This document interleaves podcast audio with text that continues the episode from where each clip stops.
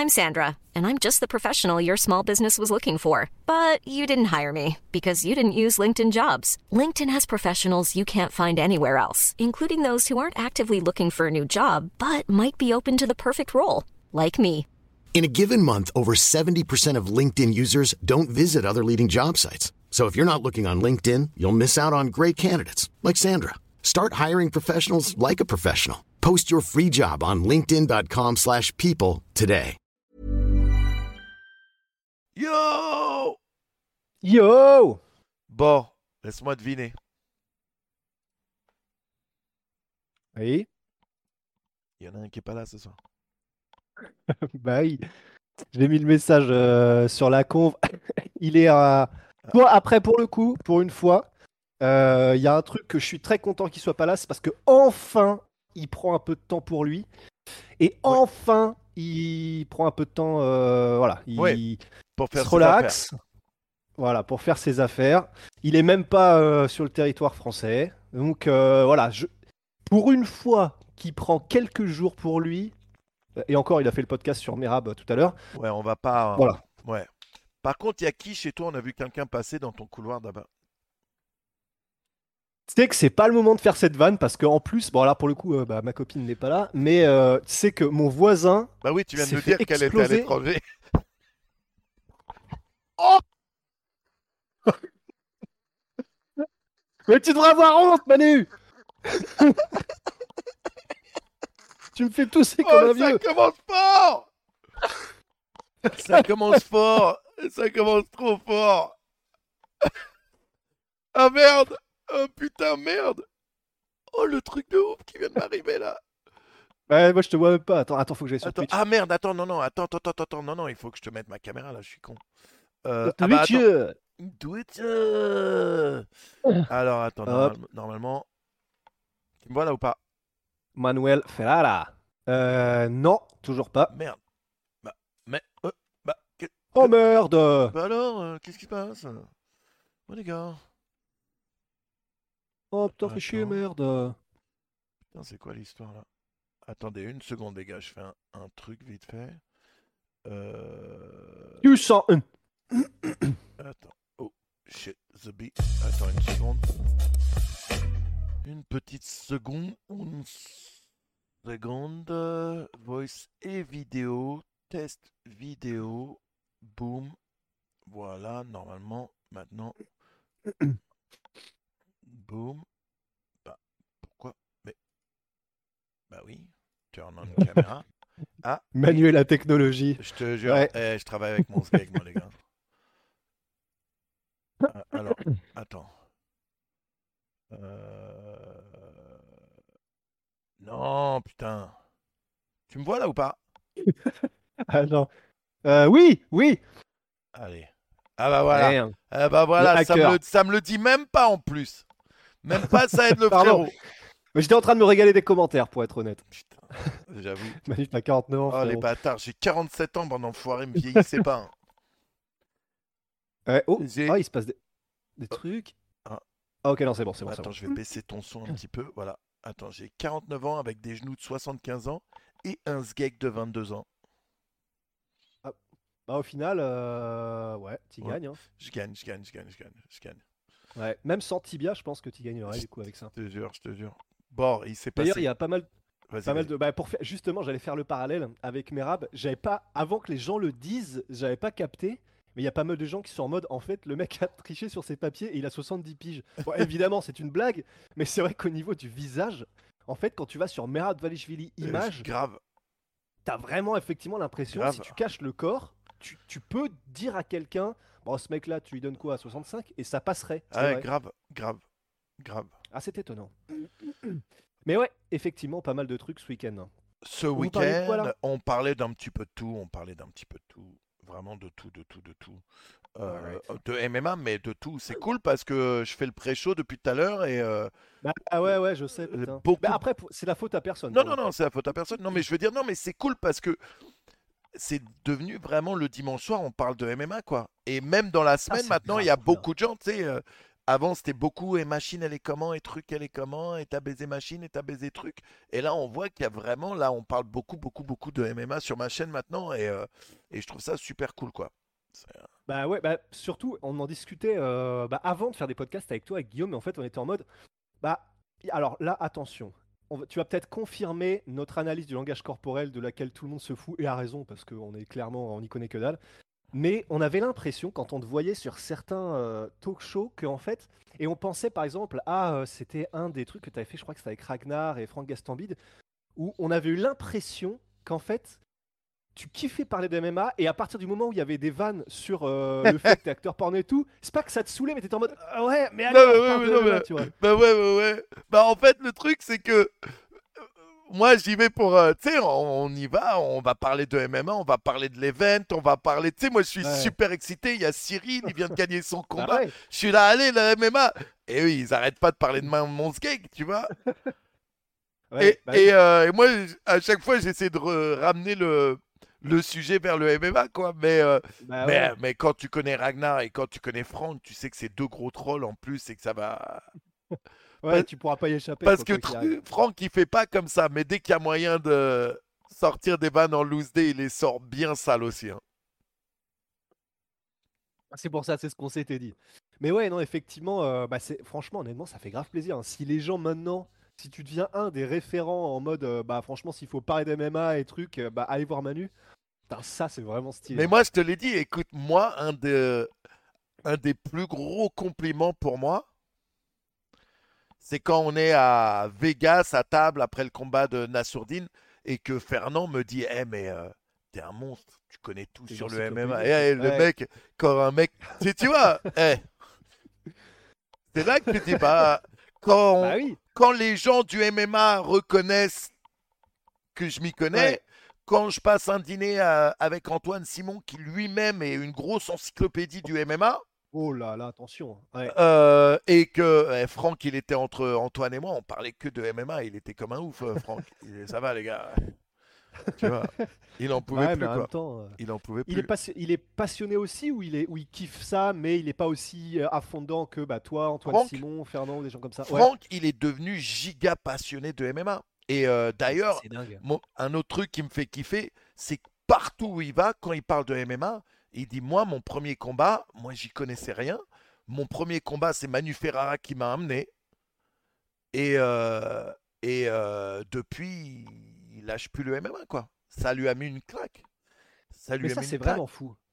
C'est fou parce qu'il y a, y a pas mal de gens aussi que je connais.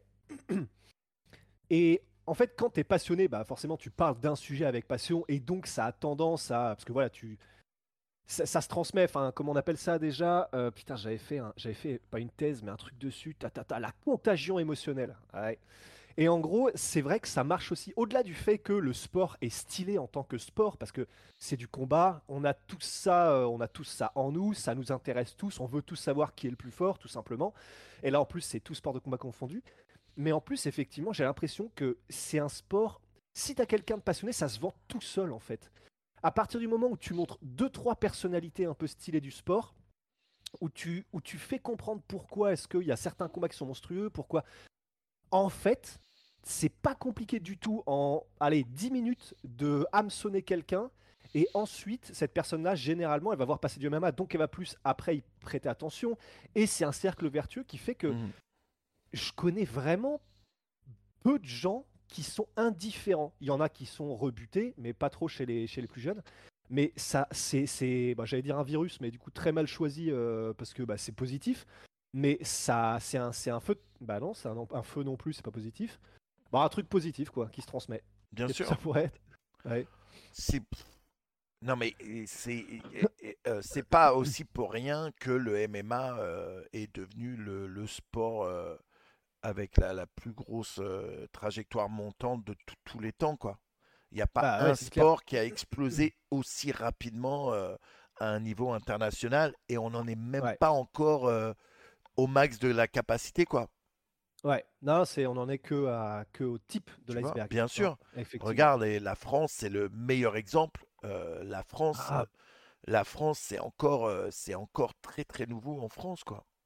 Ouais, ça vient d'arriver et ça explose déjà. Et, Bien et sûr. pour le coup, et pour le coup, et euh, bah, j'écoutais tout à l'heure un peu différents podcasts sur la défaite de Tony Oka et dont le podcast de Box Attitude. Et, euh, et c'est vrai qu'il rappelait un truc, euh, Jean-Charles, qui est très vrai, mais c'est que de la même manière que Cyril pour nous, en fait, et là le parallèle est, est tellement évident parce que les deux ont perdu à comment dire, bah, une semaine d'affilée, mais c'est parce qu'il se fait pareil, Tony Yoka, il se fait, il se fait un peu euh, démonter sur les réseaux, etc. Ouais. euh, Un peu comme comme c'est le cas pour Cyril.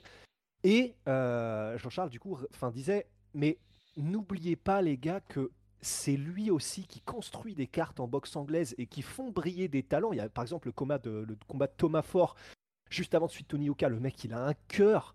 Je sais pas, je sais pas comment ça se construit, comment c'est possible d'avoir une telle résistance, un tel cœur comme, comme ce qu'avait Thomas Ford. Et là où je veux en venir, c'est c'est Tony Yoka qui met la lumière sur ces combattants-là, qui crée ces cartes qui ont un certain engouement, qui met de la lumière aussi sur la boxe anglaise. Et c'est pour ça que bah, c'est exactement comme ce qu'on disait après le combat, euh, tous les trois avec Guillaume euh, de Cyril, c'est critiqué bien sûr, mais faut pas oublier que le travail qu'il a fait pour mettre en lumière le MMA Cyril et Tony Oka aussi, c'est monstrueux. Donc les défaites, bah ouais, ouais, c'est la vie et ça arrive. Ça nous fait chier parce que euh, voilà, on est déçu des, des prestations, et mais c'est c'est la vie, c'est le sport. Mais rien que pour la lumière qu'ils mettent sur leur sport respectif, bah chapeau quoi. Bien sûr, bien sûr.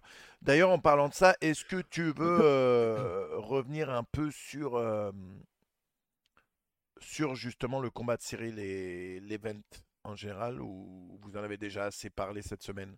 Parce que là, toute la semaine, ça a été le gros sujet pour vous euh, de partout. Ouais, ouais, ouais, c'est clair. Bah c'est vrai qu'on en a, on en a fait, euh, bah, du coup les podcasts avec toi, on en a parlé. Bien sûr. Après, Là, c'était vraiment un show. Hein. Dimanche dernier, ouais. euh, on se fait le podcast. ah, et là c'était enfin vrai et carré. Ça faisait plaisir. J'étais surpris aussi, mon fils, euh, il a capté énormément euh, parce qu'après, quand on est parti, ben nous, on est parti tout de suite euh, de Vegas pour rentrer à LA. Et après, Ouais. mon fils dans la voiture, il me parlait de ce que on avait dit, tu vois. J'étais surpris qu'il ait aussi bien compris euh, en français. Ouais, parce que bah du coup, tu étais avec euh, ton fils et un peu de ton fils, et Ouais. ton fils parle quelques mots, mais effectivement, Il parle- voilà, il est pas. Il parle assez bien, mais euh, il a encore des beaux restes quand il parle en français, mais c'est loin d'être parfait. Mais c'est pour ça que d'ailleurs, j'étais euh, étonné qu'il ait compris autant ce dont on parlait, quoi. Ouais, parce que bah, après, c'est vrai que c'est du vocabulaire technique MMA, donc c'est vrai qu'il a pu capter Mm. quelques termes, mais Ouais. non, non, franchement, hein, grave stylé. hein. Ouais. Et euh, bah non, bah pour le coup, pour Cyril, euh, qu'est-ce qu'on pourrait rajouter? Bah à la limite, c'est- j'ai pas, j'ai vu qu'on a fait un post dessus sur Instagram en citant Cyril. euh, je crois que c'était sur Canal+. Je, je, je sais plus dans quelle émission. Où Cyril du coup disait bah effectivement euh, les critiques que j'ai reçues c'est pas très gentil. Heureusement j'y étais préparé donc ça va le faire. Et en essayant du coup bah, de séparer un petit peu le fait qu'on est, qu'on est proche de lui, etc. Je, je- c'est pas que j'ai peur, mais j'espère vraiment de tout cœur qu'il a envie en fait Mm. de revenir. Et je, je ne sais pas, et c'est une bonne question. Et c'est ça pour l'instant moi sur lequel j'ai un, un petit, euh, j'ai une petite peur, c'est je, je je sais pas à quel point il aura envie de grinder sur les années qui viennent en fait. Écoute- Sachant que là il peut s'arrêter maintenant et Bien bon, sûr. Écoute, pareil pour moi. euh, j'ai dit ça toute la semaine et j'en parlais euh, il y a même pas un quart d'heure avant que tu arrives. J'expliquais qu'en fait, c'est maintenant qu'on va voir si c'est un champion ou pas. Absolument, absolument, ouais. C'est la manière de rebondir sur cet échec euh, qui va nous montrer euh, ce qu'il vaut. Euh, les- Ouais. les, gens ont tendance aussi à oublier, et même si on sait que c'est la, en grosse majorité grâce à Jones, mais là on parle du quatrième, de la quatrième plus grosse vente de pay-per-view de tous les temps pour l'UFC. C'était la quatrième gate. Pay-per-view, on sait pas encore. Ah, il me semblait que c'était pay-per-view aussi. Euh, parce que pay-per-view, ils sont pas encore sortis, mais euh, et on ne sait pas du coup s'ils les libéreront. Ah. Mais c'était la quatrième gate. Mais, ce qui Ah. mais ce qui veut dire que ce sera un très gros pay-per-view. Le- donc les gates, pour ceux qui, qui arrivent, en gros, c'est euh, les ventes de tickets, les dollars Ok, ok. générés Il me par la semblait que vente c'était les le pay-per-view. J'ai du mal lire le truc. Bref, malgré tout, c'est énorme. Et les trois devant, c'est des Conor McGregor. Donc c'est pas rien non plus. Moi, je pense que oui, c'est maintenant qu'on va voir euh, de quoi Cyril est fait, en fait. Comment il va rebondir, comment il va revenir. Euh, Ouais. Bien sûr qu'il y a des changements à faire. Euh, J'ai regardé la vidéo de- du King et le G. Euh, et en fait, euh, tout ce que Fernand dit, c'est maintenant attention, je suis pas en train de dire que Fernand il a répété ce que moi j'ai dit. Je vais, moi, je suis d'accord avec tout ce que Fernand a dit. Euh, les, gens euh, euh, se sont laissés euh, fait prendre par les vidéos et par la promo de l'UFC où tu vois Cyril en bon gamin qui joue à FIFA. Les gens pensent vraiment, tu sais qu'il y a des gens qui pensent vraiment que Cyril ne s'entraîne pas du tout en lutte et au sol. Mais oui, mais oui, et j'en ai croisé dans la rue des gens qui me disent ah, franchement c'est con pour Cyril parce que là bon bah il s'est fait il s'est fait boucher et en plus euh, voilà danser sur du Aya Nakamura bah il vaudrait mieux s'entraîner. Ouais. Des gens qui me disaient ça Oui. et c'est vrai que du coup j'étais en mode ah ouais donc c'est ça la perception de beaucoup de gens quoi. Tout à l'heure, j'ai un de mes potes qui vient et qui dit oui, mais là, la semaine, nanana, nanana. Je dis non, mais vous vous rendez pas compte, les gars. La dernière semaine avant le combat, c'est pas la grosse semaine. Mhm, Absolument en C'est pas là Ah. où il se donne à fond. Le travail est déjà fait. La dernière Absolument. semaine, c'est la semaine pour ceux qui doivent couper du poids, où ils se concentrent sur la perte de poids, où ils se concentrent sur les médias, parce que c'est une grosse semaine de médias. Bien sûr qu'il y a encore un peu d'entraînement physique, mais ça s'arrête là. C'est pas, euh, ils font pas, ils font pas du hard sparring, ils font pas des gros trucs. C'est pas cette semaine-là où, alors bien sûr, ils montent des images et on le voit pas faire des gros entraînements, Ouais. mais euh, ça veut Mais- pas mais dire qu'ils que- s'entraînent pas, quoi. Mais en fait, c'est ça. Et c'est vrai que. Après, comment dire? C'est vrai que il y a. euh, Et ça, il en était conscient aussi. Je, je crois qu'il l'a dit dans King Energy, euh, Fernand. Mais il est conscient aussi, Fernand, que. Bah, bon, la com, il connaît. Bien et sûr. il était conscient que bah, il y a aussi ce que Cyril met sur ses réseaux et ce qu'on poste de Cyril sur les réseaux de manière euh, c'est générale, que ce soit bah, ce que poste euh, euh, ce que poste Fernand, enfin voilà, ce que poste le toute la team en fait. Généralement, pendant les camps d'entraînement, ils essayent de mettre en avant euh, bah, le fait que voilà, ils dansent, ils se marrent, ils, ça joue, etc. Parce Bien que c'est ça, ça vend la personnalité de Cyril et c'est aussi ce qu'il faut et c'est aussi Bien ce sûr. qui fait qu'il a eu il a trouvé un tel euh, euh, un une telle proximité avec le public donc ça- le là où ça backfire là où il y a un retour de bâton c'est effectivement donc quand il perd comme il a perdu contre John Jones où il n'a pas existé bah, le retour de bâton c'est que donc tous les gens disent bah ouais mais regardez là tout ce qu'on voit de Cyril il danse, il fait des blagues et il s'entraîne euh, un peu vite fait machin. C'est l'impression que ça donne sur les réseaux. Bah là, on a un problème avec ça. Et ça, à la limite, pour des gens qui ne suivent pas le sport de près, je comprends le raisonnement. Alors évidemment, je suis pas d'accord parce que euh, bah, c'est un athlète professionnel, il est talentueux, mais il s'entraîne beaucoup aussi. Est-ce qu'il pourrait s'entraîner plus? Évidemment que oui, et en lutte et en grappling, et c'est là tout le problème. Mais bien sûr, il est, euh, comment dire, euh, il est euh, maintenant, il est victime de toute la communication qu'il y a eu sur lui, qui ne mettait en avant que cette facette-là de sa personnalité. Parce que j'ai assisté perso à des entraînements où c'est la guerre, et c'était la guerre en lutte, c'était la guerre au sol, debout évidemment. Et donc, c'est. Il pourrait en faire plus, bien sûr, mais c'est pas comme s'il s'entraînait qu'à moitié non plus. Bien sûr. C'est ça qui est un peu dur, quoi. Et c'est là, c'est d'où, c'est maintenant qu'on va voir qui est le vrai Cyril. C'est maintenant.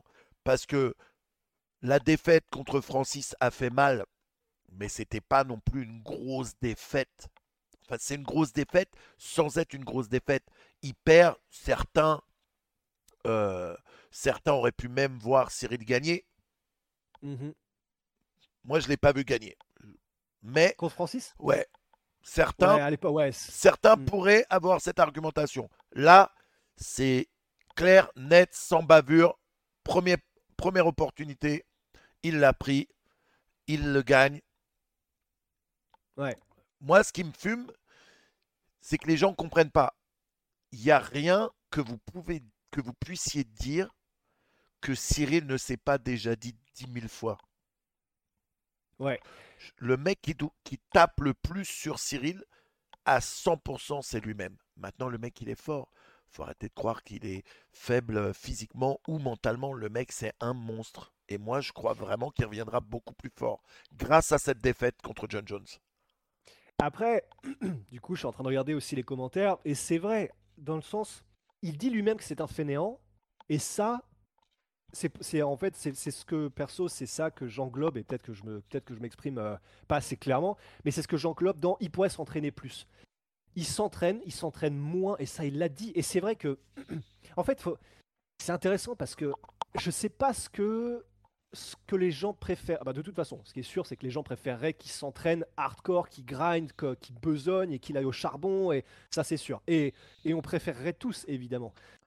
Mais au moins, quand il dit ça dans les interviews, la question c'est du coup, est-ce qu'il devrait ne pas le dire même si c'est comme ça qu'il est, c'est-à-dire que euh, du coup, je crois que c'est Clunisien qui disait, euh, voilà, il, il, répétait dans les interviews qu'il s'entraînait que quand il avait un combat et que et du coup, c'est intéressant parce que et c'est un problème effectivement. Enfin, c'est un problème maintenant parce que jusqu'à ce qu'il perde contre John Jones, il gagnait tout le temps et ou alors il faisait des combats serrés. Donc en fait, il n'y avait pas de problème. Le problème, c'est que là, maintenant qu'il a perdu et de manière ultra expéditive, sans avoir existé face à John Jones, là, effectivement, il y a un souci. C'est ouais. C'est une question intéressante au niveau com. Ouais. Non mais autant les Américains ils se rendent compte de qui est John Jones. Autant en France, les gens parlent comme si Cyril il avait perdu contre un random. Tout à l'heure, je parlais. Euh, John Jones, c'est le mec qui emmenait au sol facilement Daniel Cormier, qui est olympien de lutte. Absolument. Absolument.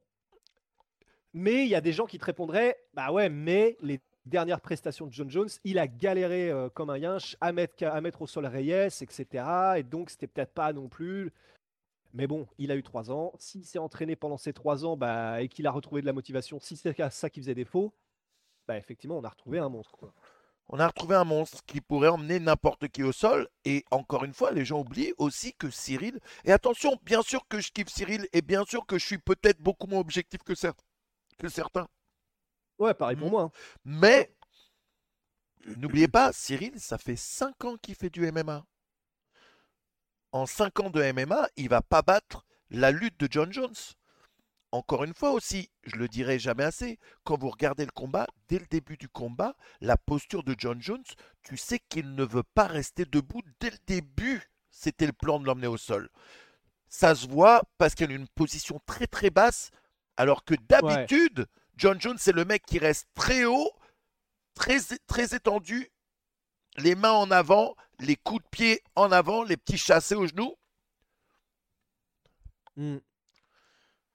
En fait, de toute façon, euh, ouais, au niveau, là, au niveau de ce qui. En plus, bah, il lui-même était mentalement, je sais pas, je sais pas trop ce qui s'est passé, mais en gros, ce qu'il nous avait dit, c'est qu'après le coup dans les parties, il était plus, il était plus, hmm il était plus concentré en fait. Il y a, un truc qui s'est passé. Et, et c'est vrai que ça se sentait euh, même dans, les déplacements et dans les coups qu'il a tenté après le, après le nutshot, le coup dans les parties. C'était pas, c'était plus assuré. C'était pas, il y avait quelque chose qui allait pas. Et alors ça, bah, face à John Jones, ça ne pardonne pas. C'est-à-dire que si te, si te met un timing euh, en, changement de niveau sur un direct, un bar arrière et qu'il te chope dès le premier round où ça ne suit pas, où il est à 100% de sa force et où il est déterminé comme jamais et euh, et si du coup, mm, euh, en plus, t'as pas les bons réflexes, euh, ce que Cyril a avoué lui-même, eh ben, ça pardonne pas. Mais après. Par contre, attends, je te coupe vite fait, vite fait, je te coupe parce qu'il y a un super commentaire. Putain, tu galères ce soir, ça va? Ah, mais ça me fait chier, je sais pas ce que j'ai là. Il y a un super commentaire sur le chat. Faut qu'il travaille les lacunes qu'il a sur la défense. Écoute, super commentaire. Je vais faire passer le message à Fernand Lopez. Je suis sûr qu'il n'y a pas pensé du tout et euh, qui travaille là-dessus. Eh, les bah, gars, soyez objectifs euh, un moment. un moment. Après, ça le mérite, ça le mérite d'être vrai. Ça le mérite d'être vrai, mais. Euh, mais bon, eh, laisse-moi envoyer un texto à Fernand. Mais ouais, bah en fait, finalement, pour synthétiser, je crois que. Enfin, là, je pense que pour résumer un peu ce que. Pourquoi les gens sont vénères, en fait, c'est vraiment la manière dont ça s'est passé et la manière dont. En fait, je crois que les gens auraient aimé un qui est un peu plus de comment dire que ça dure plus longtemps et que au moins qui montre un peu plus de résistance, même si comme on l'a dit c'est chaud face à John Jones, c'est chaud, hein, John Jones qui t'a chopé. Et surtout, je pense que les gens maintenant, maintenant qu'il y a eu cette défaite, ils ont envie d'avoir un Cyril plus investi en fait. Et moi, ce qui me fait peur, c'est que si maintenant il est pas ou où il ne montre pas qu'il est plus investi ou qu'il le veut et je pense que euh, ça va être difficile pour les gens, en fait, dans les prochains mois. Ouais. Je, Écoute, j'espère vraiment qu'il, va, se motiver, mais bon, d'accord, d'accord, d'accord, d'accord, les gars, c'est bon, je le fais. Ok, je prends mon avion à Paris, je viens, je débarque à Paris, je donne les conseils, l'œil du tigre. Cyril, je serai ton Apollo Creed. Je te motiverai, je te dirai comment faire. Hop, take down, défense de take down, appuie sur le haut du crâne, pousse. T'inquiète. Je te ramène. Ouais, ben, Je vais appeler Franck Gastambide, on va ramener des ours, on va faire de la lutte. ouais, bah, et ça, pour le coup. Alors attends, vous avez vu la polémique sur le fait que cette défaite soit une humiliation Euh, pas sur le fait que ce soit John Jones en face, mais la durée. En fait, c'est ça, je pense, c'est ça que les Bien gens n'ont pas apprécié. Et, je crois que je crois que c'était euh, Sweezy qui disait en début de podcast que euh, lui, il avait du mal à voir une comparaison entre Yoka et Cyril. Et je, et je crois pas que tu avais dit pourquoi, mais je pense que ça doit être lié à ça, lié au fait que Tony Yoka, il a été dépassé par Carlos Takam, mais il a jamais, mais il y a eu 10 rounds de combat où il a encaissé, où c'était dur, il n'avait pas de solution, mais bon, bah voilà, il, il- il était là, il encaissait, ça durait. Et euh, je pense que ce que n'ont pas, ce que les gens n'ont pas aimé, disons de manière générale, c'est euh, que Cyril n'a rien fait. Mais en fait, je comprends d'un côté, mais de l'autre, du coup, Enfin, que dire quand c'est ça face, quand c'est euh, pareil de Sandagun face à Sterling où juste il se fait tellement laminer techniquement où tout, où Sterling fait tout parfaitement que bah, il a pas le temps trop d'exister non Ouais. plus. Il se fait, il se fait, euh, bah, je crois, je sais plus s'il non, je crois qu'il avait tapé, mais il se fait euh, étrangler en une minute, un truc comme ça. Et et c'est dur parce que tu sais faire des trucs. Enfin, les gars, pour le coup, Cyril, il est, il est pas mauvais au sol. Ça, c'est- ça c'est pas vrai. C'est ça que j'essaie pas d'expliquer mauvais. aux gens. Ouais, c'est simplement que il est bon. De toute façon, il y a qu'à voir. Enfin, il a dès qu'il arrive à l'UFC, il soumet Pessoa qui était ceinture noire de JJB. Il arrive, il finit une. euh, Bon, ok, il avait attendri dans mace, mais il termine en clé de jambe. Euh, à part ça, avant John Jones, bon, il y a eu le combat contre Francis, mais euh, l'argument peut être fait que quand un mec qui neutralise, c'est extrêmement compliqué de le bouger. Et Francis ne cherchait pas à progresser, mais vraiment, il était en mode tu bougeras plus jamais en fait. Et, et du coup, c'est ça qui est dur, c'est il est pas mauvais du tout, Cyril, et euh, en lutte ni en ni au sol, c'est simplement que bah il y, a eu, il y a eu les combats contre Francis Ngannou où il a été mis par Francis au sol et comme Francis 1 était sur un genou et 2 est un striker, c'est vrai que ça fait mauvais genre, c'est vrai. Et là, il y a eu le côté euh, bah, face à John Jones, ça a été comme dans du beurre. Bon. Et c'est ça qui est dur en fait, Bien je sûr. pense, pour les gens. Et puis, Et euh, comprends. et puis des fois, tu- c'est pas ton jour et l'autre c'est son jour. Et puis tu te fais cueillir euh, très rapidement. Ça arrive, c'est pour ça qu'on kiffe le MMA. Maintenant, avant qu'on clôture ce sujet et qu'on passe à autre chose, parce qu'on en a déjà tellement parlé, c'est aujourd'hui, c'est maintenant qu'on va voir de quoi Cyril Gann est fait. Et moi, j'ai hâte parce que bien sûr, on, on le connaît, on est pote avec lui, on veut le meilleur pour lui et on veut qu'il revienne de- euh, sur le devant de la scène. Il va falloir qu'il lave cette catégorie avant de rechoper un title shot. Parce Ouais. que là, ça fait deux. hein. Ouais, après il a l'avantage de représenter la France et d'être la, la- la- la- la tête de pont. Bien sûr. Il, là, il a participé à un pay-per-view qui visiblement aura beaucoup vendu. Même, enfin, les estimations, en gros, euh, non, nos estimations, donc on n'en sait rien du tout. Mais c'est probablement, vu la gate et vu l'engouement, peut-être, euh, genre, c'est 700, 800 000 pay-per-view, peut-être même un peu plus, et ce qui serait, euh, ce qui serait vraiment un très très bon chiffre. Donc, il est connu maintenant des fans américains. Alors, bon, certes, c'était pas euh, dans son meilleur jour, mais au moins il est un peu plus connu des fans américains. Il était connu avant pour son efficacité debout, parce que, par contre, debout, bah, personne ne l'a jamais encore battu. C'est, il a eu un knockdown contre Taitu Vaza, mais debout, même. Alors John Jones lui a mis un superbe timing sur lequel il a plongé dans les jambes, à la, à la hanche, mais euh, voilà, il a jamais encore été battu. Mhm. Et euh, je sais plus si j'ai de troisième, mais en tout cas,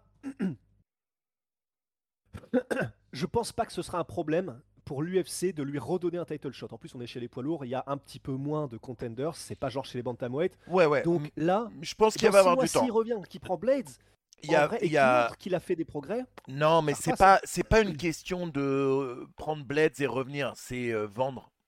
Je veux dire, euh, ça, si là il revient, il prend Blades, ça fera sur quatre combats, deux victoires, deux défaites.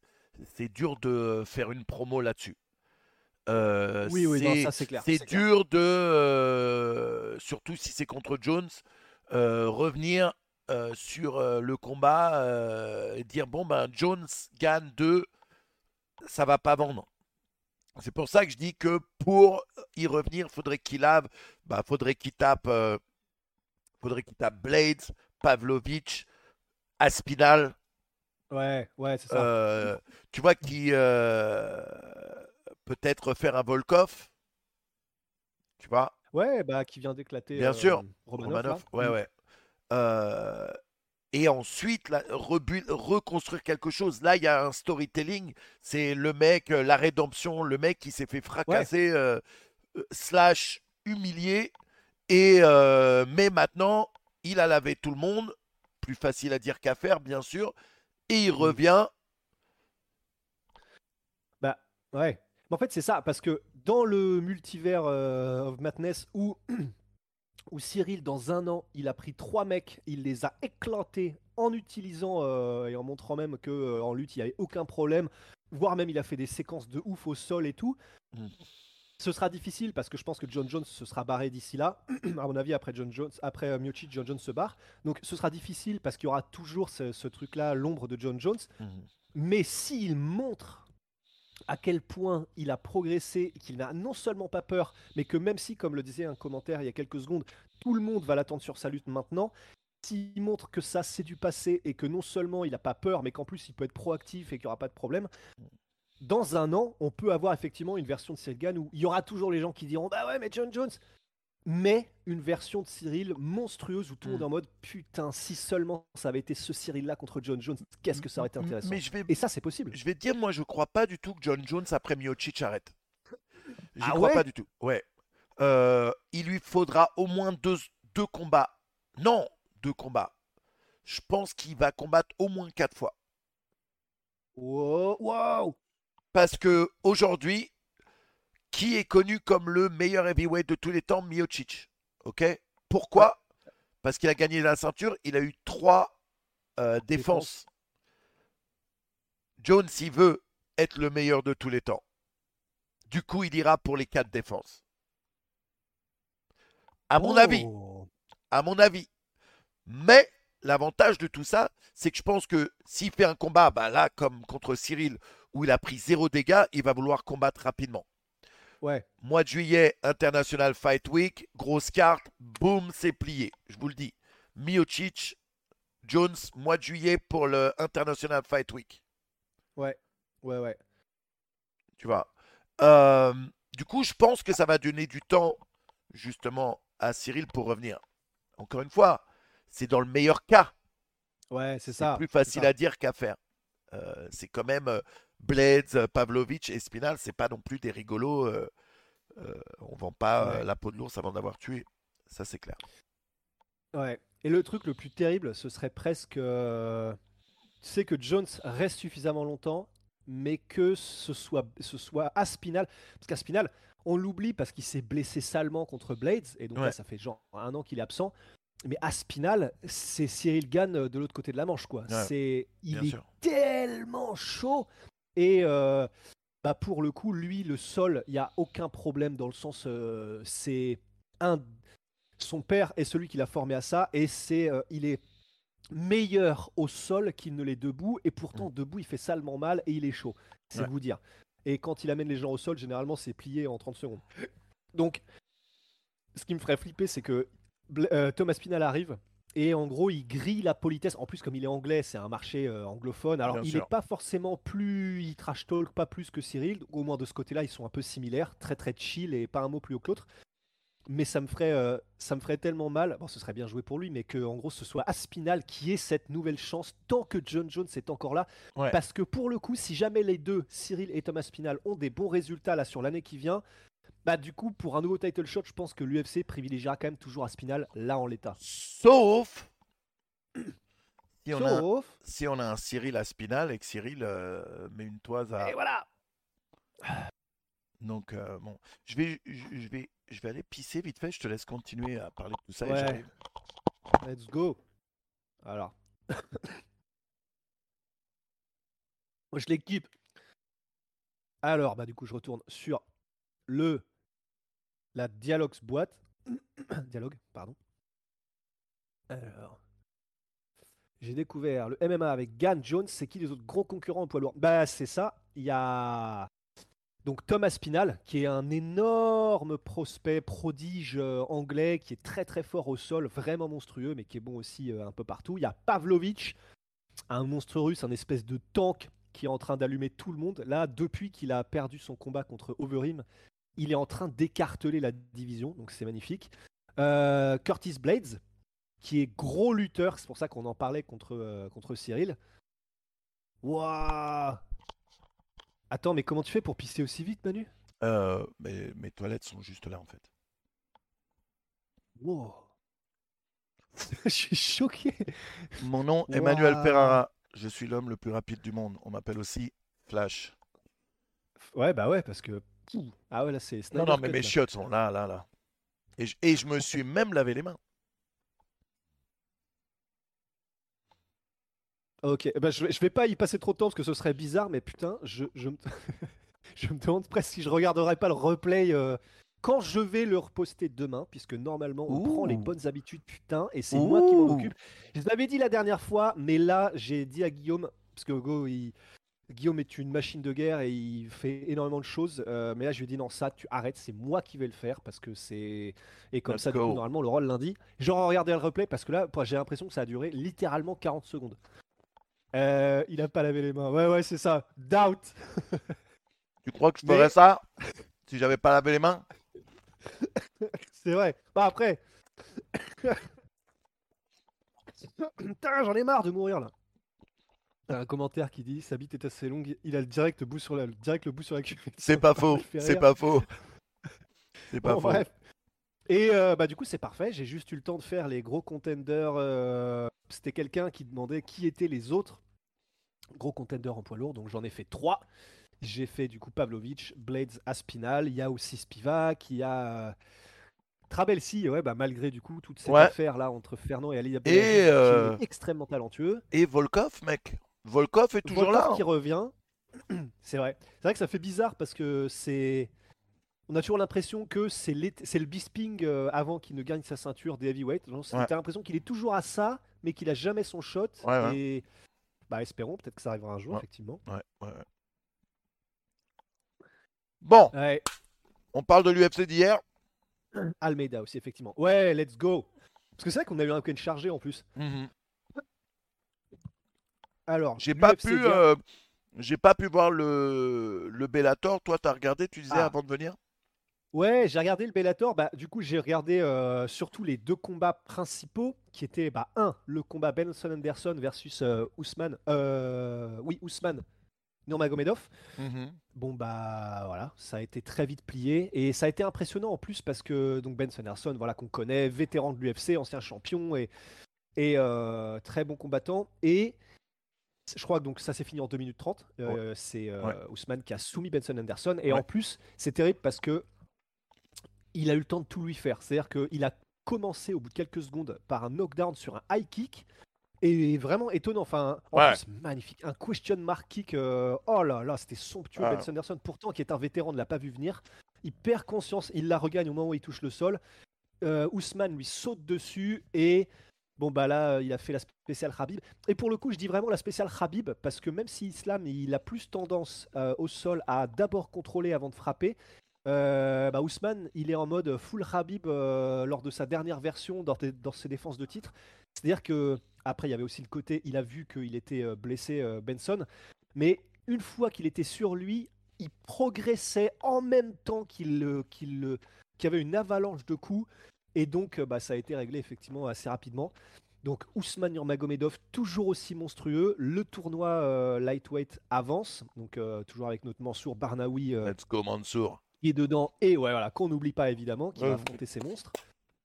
Et il y a le deuxième combat qui était celui de Michael Page contre Goiti Yamauchi. Oh, j'ai eu Et T'as mal. vu ça? Ouais. Oh Oh Mec, l'autre, il lui a mis un coup, il lui a éclaté le genou direct. Mais en plus, c'est en plus c'est c'est vraiment dingue parce que normalement, quand t'as un choc entre, euh, enfin vraiment, tu sais, c'est ce qu'on dit. Bon, genre si tu mets un coup de tibia, si tu tapes avec le haut du tibia, ça passe. Quand tu commences à aller dans cette Oh, zone-là, là, attends, eh, tu veux que je me... c'est pas bon. Eh, tu veux que je me fasse bannir de Twitch ou quoi là-haut? Mais ça passe. Ça... Eh. Non, mais j'ai un- eh, j'ai un short, hein. j'ai un short, les gars. Eh. J'ai un short. Lâchez des abonnements si vous voulez voir les jambes de Rust. Ouais, c'est ça. C'est- En fait, c'était, c'était, euh, bah voilà, on va ouvrir notre OnlyFans. Là sur OnlyFans. Donc euh, voilà, on fait un petit sneak peek. Mais et en fait, c'est là où c'est monstrueux, c'est que en fait, quand j'ai vu le truc, la première chose que je me suis dit, bon, évidemment, il se passe un truc bizarre dans le genou. T'as l'impression que le truc est en train de, de shape shifter, le truc se transforme en un rocher. T'as un trou dans le genou. qui pop. Non, c'est, c'est terrifiant. Mais et le deuxième truc, donc déjà tu te dis oula, ah ok, euh, donc euh, grosso modo Michael Page, il avait déjà creusé un trou dans le crâne de Cyborg Santos, là il Oh. creuse un trou dans le genou de, de Yamauchi. Ouais. Mais le deuxième truc que je me suis dit, c'est il doit avoir une sacrée poker face quand même, Michael Page, parce que de péter un genou avec ce bout-là du tibia presque à la jonction avec le pied, ça veut dire qu'il a tapé salement fort. Salement fort. ouais. Et c'est normalement, ça te bute le pied. Et d'ailleurs, bah, c'est pas pour rien que c'est généralement à ces zones-là du tibia que euh, Terrence Monk s'est pété le pied, euh, Anderson, Anderson Silva, s'est pété le pied, voilà, tous, les- tous ces gars-là. Weidman, absolument. Et là, bah, le MMA n'a aucun sens. Et ben là, c'est lui qui pète un genou Ouais. avec cette zone-là. Ça n'a aucun sens. Ce que, ce que, ce que fait euh, Michael Page, c'est. c'est- Il est flippant quand même, ce mec. hein. Je sais qu'il s'est fait. euh, Ouais, Ouais, voilà, il s'est fait punir évidemment euh, par euh, Lima et tout, mais. ouais. Wouh Ouais. Ah non, c'est une KT qui fait flipper au Bellator. hein. C'est vraiment une KT à, à- à suivre au Bellator parce qu'il n'y a que des quoi. Et là, Mansour Barnaoui, les gars, si vous connaissez pas Oh là là. Mansour Barnaoui, c'est un de nos meilleurs représentants au niveau Ah international.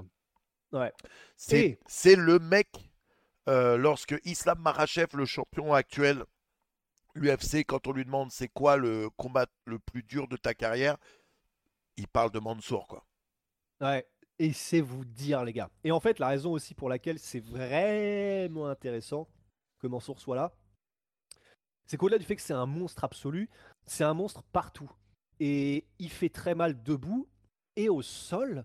C'est un des rares qui a vraiment posé des problèmes à donc Islam. Il y a eu aussi euh, bah, Kevin Lee et même les gros lutteurs dagestanais. Il, il a, il leur pose vraiment des. J'allais dire, il, il les gère. Non, parce que c'est quand même compliqué. Ils arrivent quand même à, à s'en sortir. Mais ils galèrent. Mais ils Grave. galèrent contre. Mansour d'une force. Grave. Il les sweep, il les retourne. Les mecs sont obligés de revenir. En... Enfin. Si Mansour, et il n'y a pas de raison, on vient de voir John Jones revenir de 3 ans et il a l'air d'être au top. Si Mhm. Mansour revient de sa grosse période, là il vient de gagner un combat de toute façon au Bellator de manière impressionnante. Et s'il confirme et qu'il revient à un niveau qui est aussi monstrueux qu'on l'espère et qu'il peut l'être, les gars, Mansour, c'est ça va faire très mal. hein. Ça va faire très très très très mal. Ouais. Non, il est exceptionnel. J'ai un pote qui a tourné en boxe avec Mansour. Oh. Et euh, mon pote Tom, qui était d'ailleurs à Vegas, qui est venu voir le Ah, combat. Et euh, ouais, ce, ce le gars-là, Tom. Ok. le Ouais. Tom. Et il me dit, euh, il me dit, tu sais, au début, il me dit, putain, je me suis dit, oh, le mec, ça va être une galère, il va faire le bourrin. Il me dit, non, en vérité, euh, c'était un des sparring les plus fun qu'il a fait parce que c'était souple. Le mec, il cherchait pas à faire des trucs de ouf, il cherchait pas à humilier, il cherchait juste à bien travailler.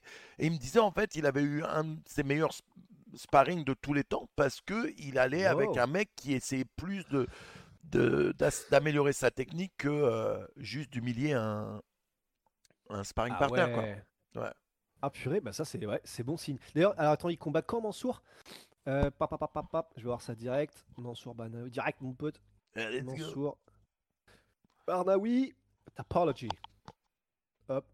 Marson, Hey, it's my love, comment un hater Il dit Pourquoi Jones a pris le la première place euh, pound for pound Marachev premier, les vrais savent. ouais, demande à, demande à Volkanovski si les vrais savent. Ah ouais, purée. Mais c'est vrai que du coup, il est bizarre le classement. Ah, Il y Mais a eu un grave. que j'ai vu passer, ça m'a fait marrer. C'est, tu sais, la fameuse, la fameuse photo de Makhachev quand il est Euh, sous Volkanovski. oui, il a un regard oui. un peu euh, perdu. Bah, il, est- il a toujours ce regard. C'est le regard. euh, La réalité, c'est qu'Islam, son regard, il est toujours comme ça. On dirait qu'il a vu. vrai. On dirait qu'il a vu Batman dans le ciel. Qu'il a vu Batman dans le ciel. Même en interview. En interview, oui. des fois il parle et d'un coup sa tête il part. euh, Mais moi maintenant, je le... en fait, comme maintenant je le trouve hyper sympathique, moi j'aime bien maintenant ce regard un petit peu. Mais en tout cas, du coup, il y avait ce même et il y avait, tu sais, juste au-dessus, quand tu vois John Jones passer numéro 1 au pound for pound alors que tu viens de battre l'ancien numéro non, 1 non, jure. et du coup tu passes numéro 3. Et c'est vrai que putain, Islam il doit avoir un somme et compréhensible le somme de Islam Makhachev pour le coup. Euh. En vrai, qui, qui remet direct numéro 1 du pound for pound John Jones, j'ai trouvé ça ouah, un Moi, peu rêche. Moi j'aime bien pour une seule raison. Ça fout les boules à It's My Love sur mon chat. juste pour ça, juste pour ça, je suis trop content. Eh, It's My Love à l'époque, il me punissait sur FIFA. J'ai qu'une seule chose à dire. Cher, le karma dans ta bouche. le bâtard, il avait zéro pitié pour mon FIFA, frère. Bon bah voilà, ça veut dire qu'il y a une justice. mais, euh, mais ouais, non, non, c'est bah voilà, dur, euh, dur pour Islam, hein, c'est sûr. Bah oui, sauf que la prochaine fois que t'as le dos de euh, Volkanovski pendant 3 minutes et demie, tu fais quelque chose avec au lieu de te prendre des patates, frérot. Certes. Bon. Bref. Ah, c'est pas bien. Ah merde. Bon, qu'est-ce que Mais donc ouais. Euh, En tout cas, euh, en tout cas, voilà, c'était, c'était du coup les deux grosses affiches du Bellator qu'il y avait ce week-end. Et, et oui, et donc Mansour, euh, pour revenir dessus, qui affrontera Brent Primus, parce qu'il y a un gars qui a jarté du tournoi, je sais plus qui c'était, Ah. euh, bah, c'était le gars qui devait affronter. Et Brent Primus qui est, un, qui est un bon client aussi, donc ça va être intéressant. Et, et voilà, et tout ça. Oh attends, est-ce qu'ils ont un lien? Ouah Ah non. Ah Let's go, Mansour Ouais, grave, let's go Mansour. Euh, J'étais en train d'essayer de trouver le tournoi pour avoir qui affronte qui, mais bon, bah voilà. Mais euh, donc voilà, pour le, pour le Bellator. Et puis pour l'UFC, effectivement, euh, t'as vu le combat de Merab? Alors, j'ai vu tous les combats de la main card. J'ai Quel regardé tous les. euh, alors, j'ai kiffé cette UFC. Oh Vraiment, chaque combat était stylé. Il y a eu juste une erreur pour moi dans, ce com- dans cette carte, c'est euh, la défaite de Saïd Nurmagomedov parce que pour moi il prend les deux. Ah ouais Pour moi il prend les deux premiers rounds. Ah, je l'ai pas vu. Et le, et troisième, c'est. hmm, mais pour moi, je ne le, je, je le voyais pas perdre euh, ce combat. Euh, sur la main card, euh, Vitor Petrino contre Anton Turkalj, je ne sais pas comment Ah, on dit son nom. Bro, ce combat, c'était back and forth, debout. Au début, euh, Petrino, il a mis des mandales à Anton. Je sais même pas comment l'autre il restait debout. Il reste debout, ça part en grappling, ça se relève, ça se retourne, ça met des coups, ça repart en Ah. grappling. Le combat, d'ailleurs, gagne performance de la soirée. Euh, Vitor Petrino qui gagne le combat, mais vraiment les deux ont mérité leur bonus, c'est ouf. Euh, Bautista contre Canetti. Bautista, il a pas, il a laissé zéro chance à Canetti, même s'il avait combat, il avait commencé très fort. Et putain, Canetti, je savais même pas qu'il était encore dans l'UFC. Euh, tu sais, il avait fait l'UFC, euh, l'Ultimate Fighter euh, Latin America. Il a, le mec, il a 42 ans quand même, tu vois. Il est encore dans l'UFC et il combattait, même s'il perd, il se fait soumettre au premier round. Il n'était pas ridicule du tout. Euh. Nurmagomedov contre Martinez, honnêtement, je vois pas vraiment. hein. Si t'as pas vu le combat, regarde. Euh, je vois pas comment Saïd Nurmagomedov perd ce combat. Ok. Euh, Krylov contre Ryan Span, super. j'ai vu, ouais. Pareil, ça commence très fort, super combat, back and forth, le grappling était présent, les deux ils ont fait ce qu'il fallait. Tu sais, c'est marrant parce que juste avant ce combat, euh, j'étais en stream quand je l'ai regardé. Et euh, je parlais justement que j'avais un pote qui disait Ouais, moi j'aime pas quand ils vont au sol, blablabla. Moi je disais Ça dépend en fait du sol. Si c'est pour faire comme les Daguestanais, tu amènes le mec au sol, tu restes dessus couché et t'attends que ça se passe. J'aime pas. J'aime pas. En revanche, quand il y a du vrai grappling, il y a de l'action, ça tourne, ça fait vraiment un vrai combat grappling, ce qui s'est passé dans ce combat, euh, je kiffe. Je kiffe le sol. Tu vois? Si c'est pour Ouais, faire du lay jouait, spray, si c'est pour faire du lay and spray, ça me casse les couilles. Euh, Manu, vol- Manu, Ouais, ouais. c'est du lay and pray. Et J'ai dit quoi? Du lait, du lait and spray. C'est vrai? Du coup, je sais, je sais pas ce que tu sprays, mais ouais. Bah, tu spray, tu t'écartes. Oh, ah Oh, waouh Ah, bah ouais, ça aurait du sens aussi alors. Attends, attends. Ah, je suis à 1000% sûr que c'est lay and pray. C'est un des premiers termes que j'ai appris euh, quand j'ai découvert le MMA, parce que du coup, il y avait JSP. Ouais. Comment c'est quoi du lay and pray Bon. Well. Attends. Les and prêt, je suis un, je suis un gros con. Les and prêt. Bref, ça marche aussi, hein Ok? Oui, ça marche aussi, Euh, pardon. Ça va, je peux faire des erreurs. Mais oui, c'est vrai, c'est vrai. Là, c'était l'an- C'est une l'anti lay déformation. C'est du... Ouais, c'est pardon. C'est dans mon business. And spray.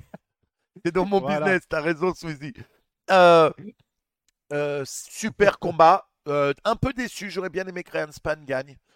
Mais Euh, moi aussi, j'adore Krylov, mais c'est relou cette catégorie en fait de Ouais. la parce que Ryan Span, il était sur deux victoires spectaculaires d'affilée, dont une contre Dominique Reyes. Il était en mode maintenant je m'entraîne, j'ai trouvé mon rythme, et il se fait battre contre Krylov. J'adore Krylov, le Maintenant- le, mineur. Maintenant, c'était, on est d'accord que c'était un, un- Ryan Span, il a pris en dernière minute le combat. C'était un combat de remplacement.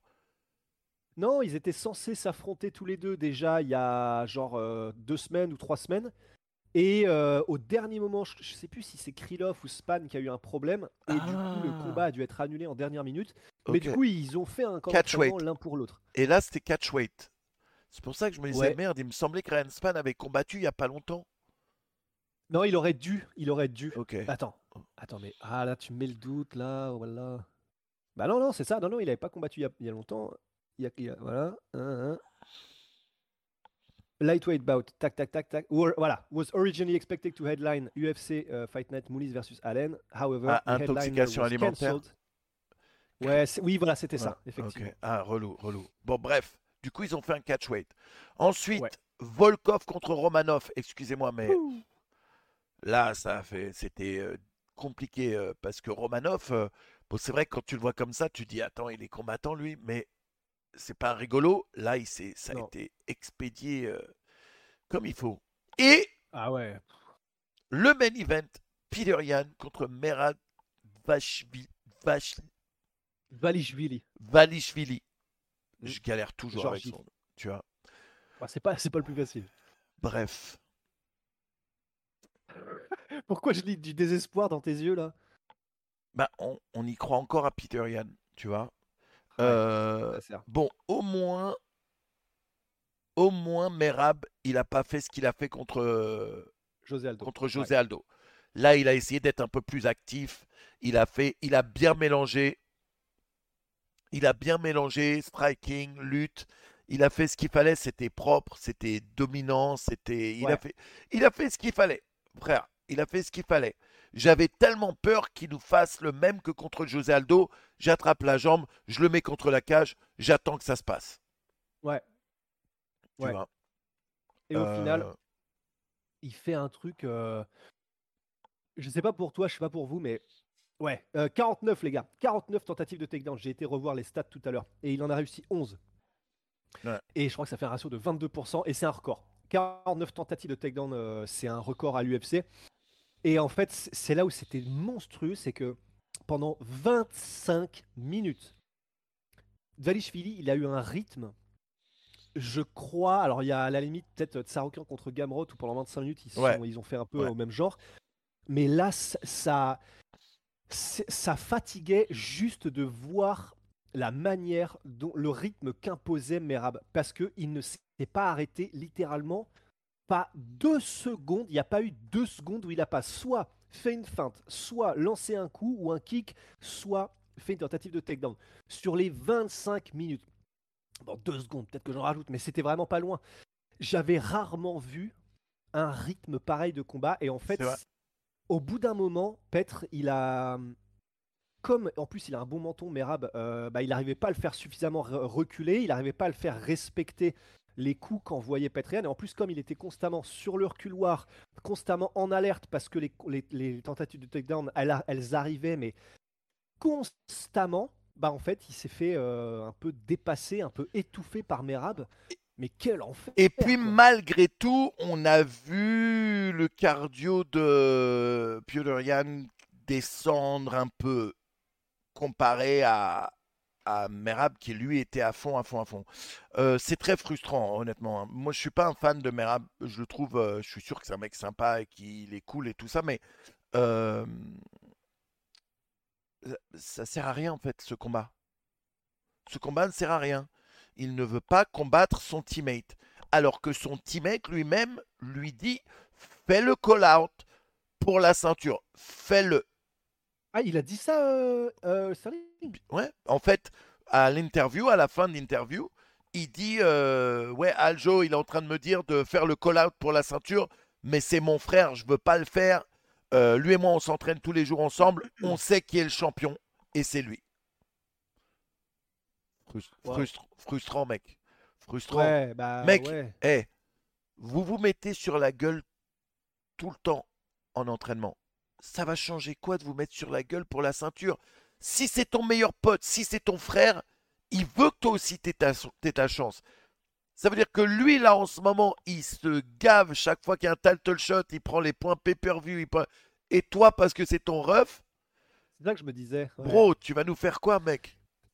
Après, d'un autre côté, je peux pas m'empêcher de respecter, mais en fait, donc, à la limite. Moi, ça me gêne. Je sais que c'est chaud. Moi, alors, moi, j'aime bien. J'aime bien le fait que, euh, même s'ils se partent tout le temps et qu'ils se mettent des pêches tout le temps, c'est sûr, c'est leur vie, c'est leur entraînement, ils, ils sont le sparring partner de l'un et de l'autre. À la limite, dans ces cas-là, qu'il y en ait un qui monte ou qui descende. Comme ce qu'avait fait. Euh, oui, bah, c'est ce qu'il a dit.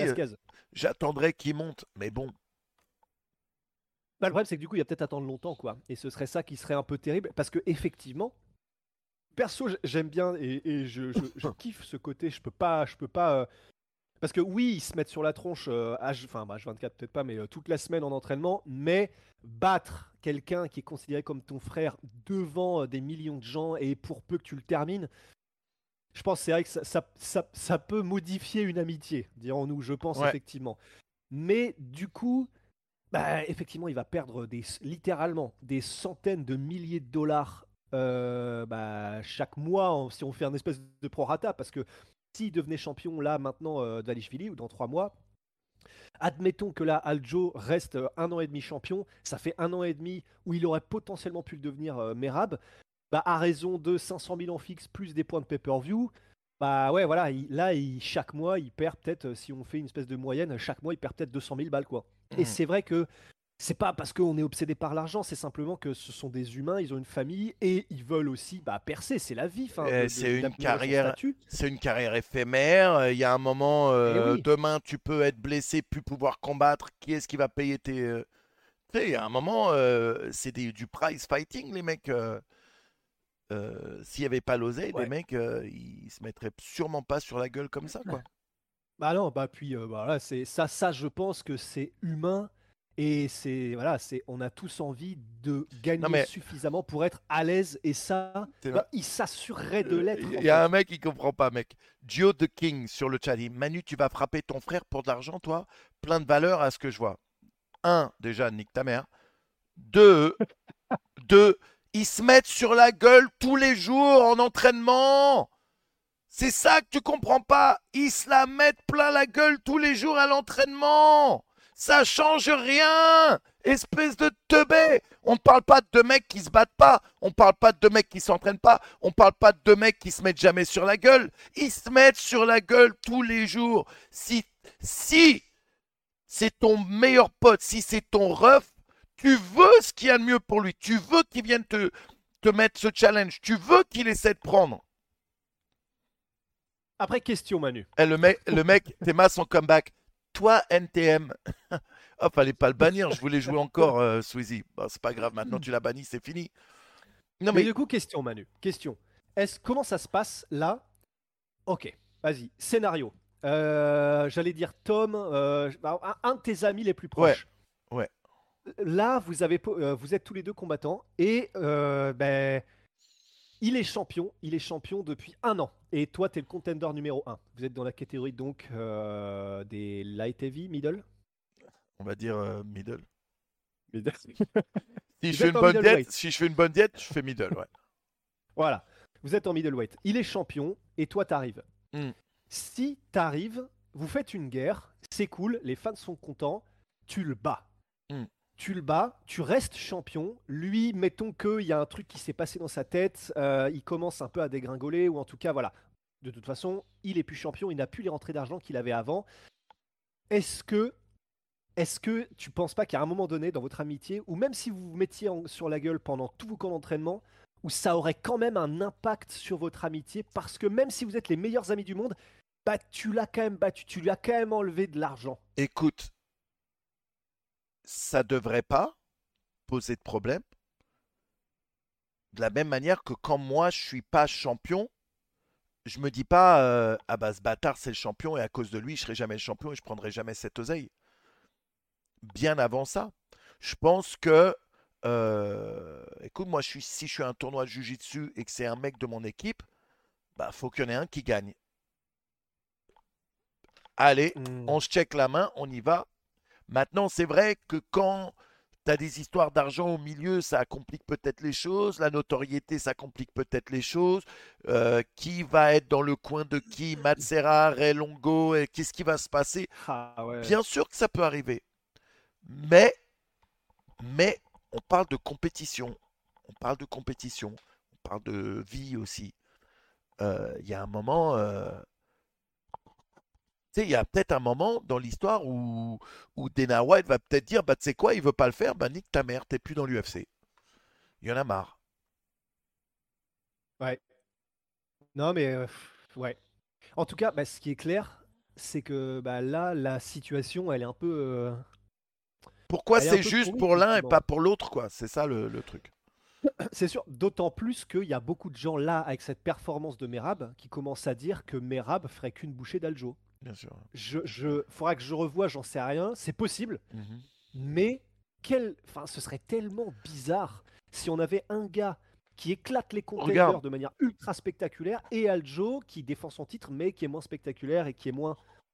Ce serait bizarre. Regarde, je sais pas si vous vous rappelez, mais il y avait eu cette histoire entre euh, John Jones et Rashad Evans, où ils faisaient partie de la même équipe et ils devaient combattre l'un contre l'autre. C'est parti en couille, mais c'est parti en couille pas par rapport au combat, c'est pas parti en couille par rapport à John Jones qui devait combattre son teammate, c'est parti en couille parce que Greg Jackson a dit moi je vais avec John Jones. Et c'est pour ça qu'après Rashad Evans est parti à monter les Black Zillions, tout ça, avec euh, Ousmane, tout ça d'ailleurs, qui était une grosse équipe à l'époque. Ouais mais à la base, c'était pas le combat en lui-même. Après, ça a créé des animosités, après, ça a créé des histoires. Parce que, bah, forcément, Rashad Evans était chez, euh, chez Greg Jackson depuis bien plus longtemps. Euh, John Jones arrive, c'est le nouveau phénomène. Le mec, il prend la ceinture contre euh, Shogun parce que Rashad Evans se blesse. Il peut pas combattre Shogun, ils envoient John Jones à la place. Il prend la ceinture, il devient champion. C'est ça. Mais là, euh, je pense que je pense que c'est un petit peu différent, mais ça ne devrait pas poser problème. Je pense pas, du moins.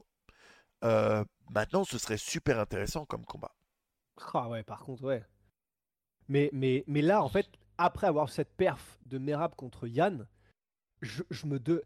je, me demande en fait ce que peuvent... qui peut faire quoi. Hmm. Parce que moi, je m'étais dit, un mec comme Yann, normalement, ça devrait être un peu la kryptonite de Merab, parce que c'est un gars qui est bon en défense de takedown. D'ailleurs, il l'a prouvé, il a arrêté euh, bah, littéralement 80% des takedowns de Merab. Il a suffisamment de puissance de feu pour faire reculer Merab et ou en tout cas le faire douter et le faire empêcher, le faire euh, l'empêcher de continuer à avancer. Et au sol, il est suffisamment bon pour se relever. Hmm. Mais donc là, si un mec comme Petrian se fait manger par Merab comme ça, alors là, je ne vois pas. Ouais. Je vois pas pour l'instant. Là, tout de suite en l'état, je vois pas trop quoi. Et, et d'ailleurs, en parlant de tout ça, là, euh, tu vois qui? Cerudo ou Aljo?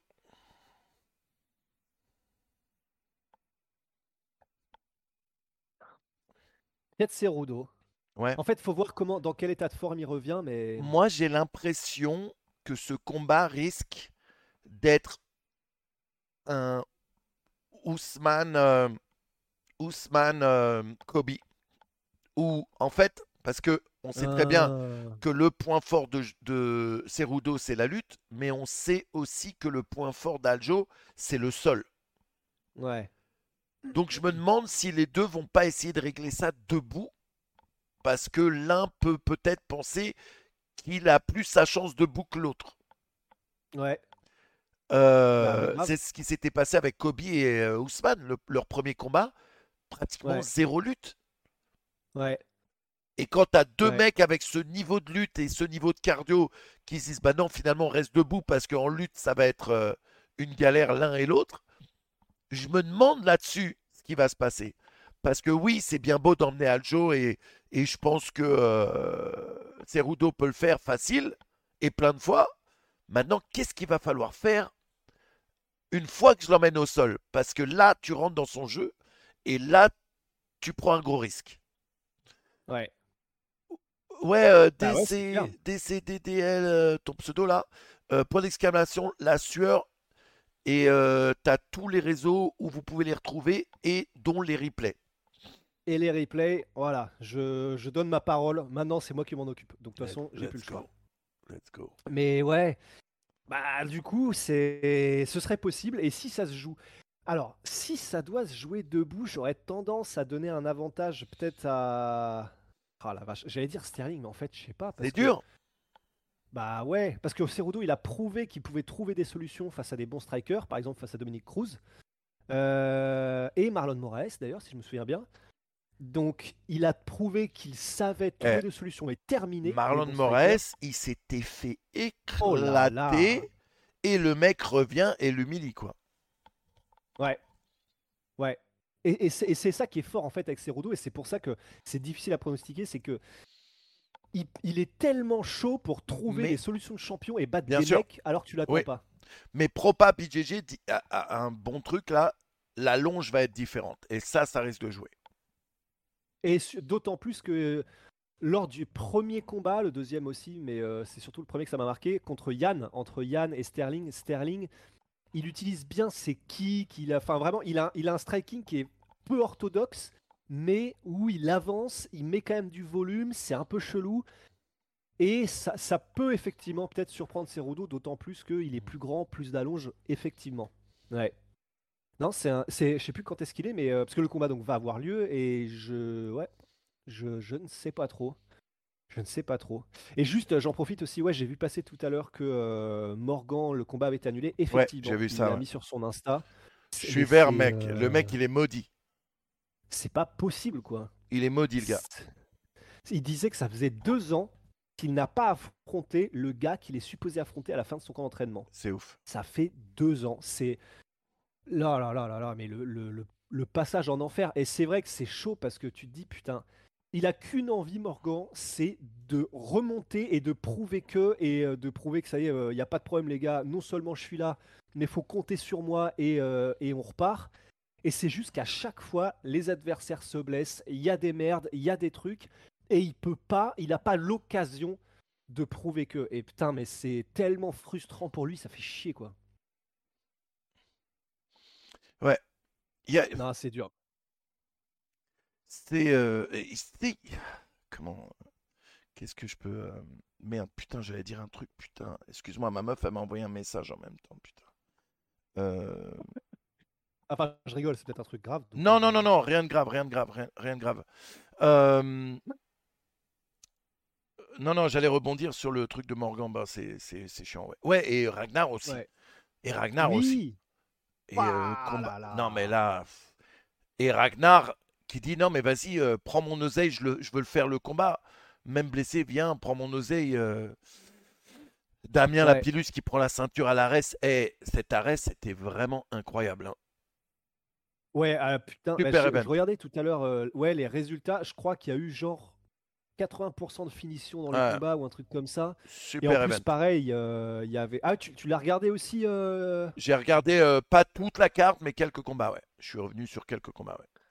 Ah ouais, bah là, il y a, parce qu'il y avait encore, il y avait des monstres. Bah, il y avait, Mm. bah, je crois, Aboubakar Inoussov qui revenait. Il a plié son gars, je Ouais. crois que c'est en 27 secondes. Ibrahim Mané, pareil, qui fait une très grosse perf face à Damiani. C'est bah, Paulin Béguet, bah, puis Damien Lapillus qui éclate, qui éclate Marco Beltram en, bah, je crois, 2 minutes 30, un truc comme ça. Ah, c'est ouf. Ouais, ah ouais, non, c'était fat. hein. Non, ça fait fat. plaisir de voir des événements comme ça. Cédric Doumbé, la semaine dernière, qui gagne son Mm. Oh combat. là là. Bah, il a dit, voilà, il a dit qu'il allait le faire, il l'a fait, et Ouais. puis euh, voilà quoi. Mais du coup, euh, ah, il a, on me pas- dit dans l'oreillette que quoi, Baki, quoi Non, Ah, ça- ah, non. t'imagines. Mais même pas en Mais bon, bah ça se fera, ça se fera jamais les gars. Jamais. Mais-. Ou alors peut-être si jamais à l'UFC, peut-être un jour. Mais Ouais. euh, là, avant l'UFC, aucune chance. Moi, je suis, et- je suis Fernand Lopez, là, j'appelle le MMAGP, je lui dis, je vous le prête, un combat, main event. Je vous le prête. Vas-y, Ah, je vous le prête, je prends rien dessus, un combat. Allez, vous lui faites un petit combat, un contrat, un Ça ferait- combat, main event, mettez-le. Ça, ça, ça ferait vraiment tellement. Il envoie son Hitman, il envoie son Sicario quoi. Ah, Mais après, je sais pas quelles sont les relations entre le MMHGP et, euh, et Fernand. Je je sais pas. Je, Je sais en pas tout non cas, plus. on connaît. Ouais, les, en tout cas, ils sont pas les plus grands amis du monde, euh, Fernand et Cédric, ça c'est sûr, ça Oui, c'est sûr ça et c'est certain. sûr et certain, ouais. Donc, euh, Mais, moi, euh, bien. vas-y, hein. ah bah ouais, je Allez, et- let's go, les gars. Juste, pétition. ouais, allez, allez, juste Bah, en pour un combat, MMGP, je prends pas d'oseille. Tout l'oseille, donnez-lui. Je prends rien. Ce serait ouf ça. Et mais pour les gens qui demandent pourquoi ça se fera jamais, bah c'est alors bah en fait à part pour Cédric Doumbé, Cédric Doumbé n'aurait aucun intérêt parce que c'est un c'est un énorme step up que de prendre Baki parce que Baki est très très chaud en lutte parce que euh, bah, il est très bon en fait de manière générale. et Grosse base de judo. Ouais. Voilà, grosse base de judo. Il est, il est, voilà, il est très complet, Baki. Et il vaut mieux que Cédric Doumbé affronte des profils aussi complets et, euh, et dangereux que Baki quand il sera à l'UFC. Parce que si jamais il y avait le combat et que Cédric perdait contre Baki, ce Ça- serait trop con, quoi. Ça fait dérailler et ça peut l'empêcher Ouais. de rentrer dans l'UFC euh, s'il y a UFC au mois de septembre. Et ce serait Paris. trop dommage. Et, et c'est pour ça que, à la limite, moi-même, même si, et je pense que c'est pareil pour toi et probablement pour vous, mais même si j'aimerais bien voir ce combat là tout de suite, juste par gourmandise, je préfère qu'il ne le fasse pas. Parce que que ce soit, si c'est Cédric qui gagne ou si c'est Baki qui gagne, dans les deux cas, on perd un gros prospect qui à l'UFC aurait fait parler de lui et c'est con quoi. Ouais. Pourquoi t'as souri comme ça? Qu'est-ce que t'as vu? Moi, j'aimerais bien le voir. J'aimerais bien voir ce combat et j'aimerais bien que Cédric aille sur Click pour parler de ce combat après le combat. Bah, pour le coup, à la limite, en fait, ce qui est bien euh, avec ce que fait Cédric, c'est que, bon, déjà, il fait parler et ça, qu'on qu'on aime ou qu'on n'aime pas ce qu'il dit, il fait parler, ça crée du remous et ça, c'est quand même bien. À la limite, moi, le seul truc où, euh, où j'étais en mode là, t'abuses, c'est, euh, je crois qu'il l'a dit dans Click ou je sais pas, il fait une critique euh, de Cyril et toute critique est bonne à prendre, mais à un moment donné, il dit que euh, un des problèmes aussi, c'est, je- j'espère, j'espère que je le, que je dis pas de conneries, mais je crois que c'est le mot qu'il a utilisé, euh, qu'en gros, il n'était pas suffisamment bon coach, Fernand, et que c'était pas un coach suffisamment compétent. Et là, j'ai trouvé ça dur parce que pour le coup, au-delà du fait que je kiffe Fernand et que euh, on se voit euh, bah, chaque semaine de combat, etc. Donc bien sûr, bien sûr, mais c'est pas pour défendre Fernand, mais objectivement de dire que Fernand n'est pas un bon coach, j'étais en mode. Attends, là, là, t'abuses. Non, mais Et- moi, mais bon, mais c'est le game, mais c'est le game. Mais moi, je vous le dis franchement, ok Parce que on sait que jamais il va prendre le combat contre Baki parce que Baki va l'emmener au sol et que on a vu les entraînements de Cédric Doumbé au sol et que même si son coach lui dit good job, eh, c'est pas terrible, c'est pas Oh, terrible. attends, attends, dis-moi en plus parce que pour le coup, vraiment, moi j'ai pas fait gaffe. Pas Ah, il y, avait une petite vidéo, euh, je crois que c'était avant, pas son dernier combat, le combat avant, où tu vois euh, faire un petit entraînement au sol et euh, c'est très moyen. Oh, Et, euh, et j'ai envie de dire, bon bah normal, mais. oui, et là, euh, bah, Ah, c'est pour ça bah, que tu veux voir. moi je veux voir, moi je veux voir. Et, et moi je pense que euh, Baki contre Cédric, si ça va au sol, c'est euh, c'est Jones euh, Cyril quoi. Bah en soi, il y a des chances. Après, la grande question, c'est du coup, je pense que c'est est-ce que Cédric peut arrêter les takedowns Maintenant tous les combats, maintenant tous les combats commencent debout. Voilà, c'est ça. Et la là- grande question en fait. Cédric, s'il y a bien un truc où il est, c'est le meilleur du monde, Oh oh oh, c'est là. c'est là. Ouais. Clemens l'a fa- facilement emmené au sol. Oui. Euh, je vais dire honnêtement, euh, je me rappelais même pas du nom. Je me rappelle aucun des noms qu'il a battu. euh. Euh, moi, je me rappelle de Title Shy, Florent Burillon, Pavel Klimas. Mais après, voilà, c'est normal, Ouais. ce sont ses premiers combats en MMA aussi. Mais, et ok, putain, mais là, c'est honte à moi, je suis désolé, j'ai vu que la séquence de finish. Donc, euh, Klimas l'a amené au sol? Ouais. L'a amené euh, Cédric au sol? Ouais. C'était, Ça s'est fait comment? C'était après un clinch ou c'était Oh, je me rappelle plus. Je me rappelle plus. J'ai vu le combat. J'ai vu les highlights en fait du combat pareil. Ok, Du coup, euh, j'ai vu la fin. Ouais. euh. Mais Ouais. non, mais t'as raison. Bien sûr que idéalement, ces mecs-là se rencontrent dans l'UFC plutôt que euh, Ouais. dans Bah oui. dans une, une ligue mineure en fait, tu vois. Mais bien sûr qu'on voudrait les voir euh, au plus haut niveau. Ouais. Bien sûr qu'on qu'on voudrait que Cédric il ait du temps pour travailler sa lutte. Mais Parce grave. que là, euh, et c'est c'est aussi euh, euh, Bas Rutten qui le disait, le problème quand tu parles autant, c'est que tu mets énormément de pression sur toi-même. Et que, et que là, si un truc comme il est arrivé à Cyril arrivait à Cédric, alors là, le web, C'est ça. Bah, en fait, et mais c'est ça qui est intéressant, et c'est ça que, c'est pour ça que, d'un côté, même si ça me fait chier, parce que quand j'entends des trucs que j'estime ne pas être euh, juste et objectif, comme quand, quand Cédric dit que Fernand n'est pas un bon coach, etc. Ce qui, c'est pas, po- on peut, enfin, c'est difficile de dire ça. C'est quand même quand tu vois tous les gars qu'il a fait monter, qu'il a formés, c'est pas juste. Donc il y a ça qui me frustre, mais par contre, ce qu'on ne peut pas nier, c'est qu'il y a ce que tu viens de dire, qui est que le jour où, enfin, voilà, Inch'Allah, il perd jamais, hein, mais si jamais il perd, là, ça va être très compliqué parce que voilà, bien il, sûr. Il a tellement parlé qu'il se crée autant de haters que de mecs qui le suivent à fond, Bien et c'est le jeu. Mais malgré ça, quand même, euh, et malgré ce qu'il a, ce qu'il a, ce qu'il fait, ce qu'il dit, c'est quand même bien d'avoir un gars comme Cédric Doumbé qui dynamite Non. le MMA français. Je suis d'accord avec Oh. toi. Je suis... Ah, non, non, non, ok, je suis ouais. super d'accord avec toi. Et je vais même vous dire, euh, je pense que l'interview que vous avez fait, d'ailleurs que vous pouvez retrouver sur la chaîne de la sueur, c'est la meilleure interview de Cédric. Parce qu'à un moment, il s'ouvre plus et on voit un peu plus le vrai Cédric. Ouais, Pas juste grave, le mec ouais. qui parle et qui dit des dingueries juste pour dire des dingueries. De toute façon, il est intelligent. Il a compris que ça faisait des clips. Il a compris grave. que les clips comme ça, ça faisait des vues et du coup, ça Mhm. fait monter la cote. Mais dans votre interview, c'était la première fois où je le vois euh, beaucoup plus posé. Il revient sur des trucs qu'il dit. Il dit, mais ouais, Ouais. mais là, tu sais que, Ouais. que- tu, tu vois. Et j'avais beaucoup Ouais, aimé cette interview. Maintenant, Bah, pareil. en- encore une fois, les gars, euh, euh, critiquer euh, quand on vient et on critique et on rigole comme ça sur Cédric, c'est un de la cri- critique constructive parce que ce qu'on dit, c'est aussi la réalité. Et deux, ça fait partie du jeu, ça nous fait marrer.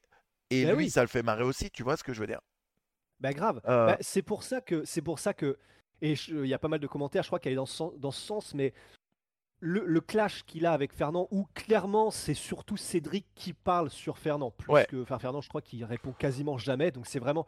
Et là, bah, c'est Cédric qui a trouvé le bon filon. Il a vu que le oh oui good job, ça faisait euh, Bien que sûr. ça faisait parler, que ça faisait marrer Bien les sûr. gens. Bah, il a il a continué et ça c'est le propre parce que c'est il veut faire du divertissement, euh, Cédric, et c'est le propre euh, bah, d'un bon d'un bon euh, merde, comment on appelle ça? Enfin, divertisseur, ça Ouais, un n'existe pas. showman, hein, c'est un bon. Voilà. C'est le propre d'un bon showman, c'est quand il voit qu'il y a quelque chose qui marche, bah t'y vas et puis euh, et puis tu joues sur le truc parce que tu vois ce que c'est les, ce que les gens kiffent. Donc ce truc-là avec Fernand, évidemment, parfois on peut dire que euh, bah, il abuse, qu'il en fait trop, mais ça fait des centaines de milliers de vues, ça fait, ça dynamite le truc. Ceux qui détestent Fernand, du coup, se régalent. Ceux qui euh, n'aiment pas Doumbé et supportent Fernand vont mettre mec, c'est n'importe quoi, t'abuses machin. Et au final, bah, la machine bouge, quoi, la machine, la machine avance. Donc, ouais, that's, euh, bah, c'est, vraiment, c'est, c'est probablement ce qui se passait avec Connor. euh, Bien sûr. Connor euh, montait et probablement qu'il y a des gens. Nous, on n'est pas dans le monde anglophone, enfin un petit peu quand même. Probablement qu'il y a des gens qui détestaient euh, Connor, mais d'une force. Mais bien sûr. Mais, c'est ce bah, qui. mais sauf qu'aujourd'hui, on en qui- est là, quoi. C'est ce qui a fait euh, que les pay-per-view de Connor euh, vendaient le plus. En réalité, c'est quoi? C'est que les gens l'adulaient ou le détestaient et tout le monde regardait. Alors que la majorité des combattants, les gens qui kiffent un combattant vont regarder, les autres s'en battent les couilles. Ouais. Là, c'est les deux. Ça aime, ça déteste, ça regarde. Et là, il est en train de faire ça, euh, Cédric. Bah ouais. Et en plus, ce qui est bien, et ça pour le coup c'est ouf, c'est que, que en plus il a ce background de, et j'y réfléchissais tout à l'heure de kickboxer, et j'étais en train de me dire, parce que je pensais à, je pensais euh, du coup à Cédric et au combat et tout, et j'étais en mode, attends mais est-ce qu'on peut dire que c'est le meilleur kickboxer français de l'histoire? Et en vrai, il y a Jérôme qui est, qui est le plus connu et qui a fait des, qui en plus qui était combattant en poids lourd dans l'âge d'or des poids lourds. On est qu'il a combattu Oust, il a combattu Hertz. Donc c'est probablement qu'ils sont au touche-touche. J'espère que j'oublie pas quelqu'un de Euh, super euh, important le- le truc- respect. Le truc, c'est qu'il a battu tout le monde sans jamais prendre la ceinture. Voilà. Et c'est ça. Il a affronté, oui, les plus grands de tous les temps, Et il les a battus. Il n'a pas fait Oui. que les affronter, il les a battus, mais jamais lui la ceinture. Houst, je crois. Oui, bien ouais, sûr. voilà, c'est ça. Il a battu Ernesto Houst, mais quand c'était pour la ceinture du Kawan, il ne l'a pas eu. Donc en fait, ça se joue entre Cédric Doumbé et Jérôme Le Banner pour le meilleur kickboxer de tous Ouais. les temps en France. Ouais. Et c'est ça qui est ouf, c'est que la raison pour laquelle Cédric euh, a autant de succès aussi, c'est un, parce qu'il est très créatif quand il parle et quand il fait ses shows, que ce soit sur YouTube, quand il parle, quand il est chez Click, etc. Il est très divertissant, il sait comment parler, comment attirer l'attention du public et comment faire rire.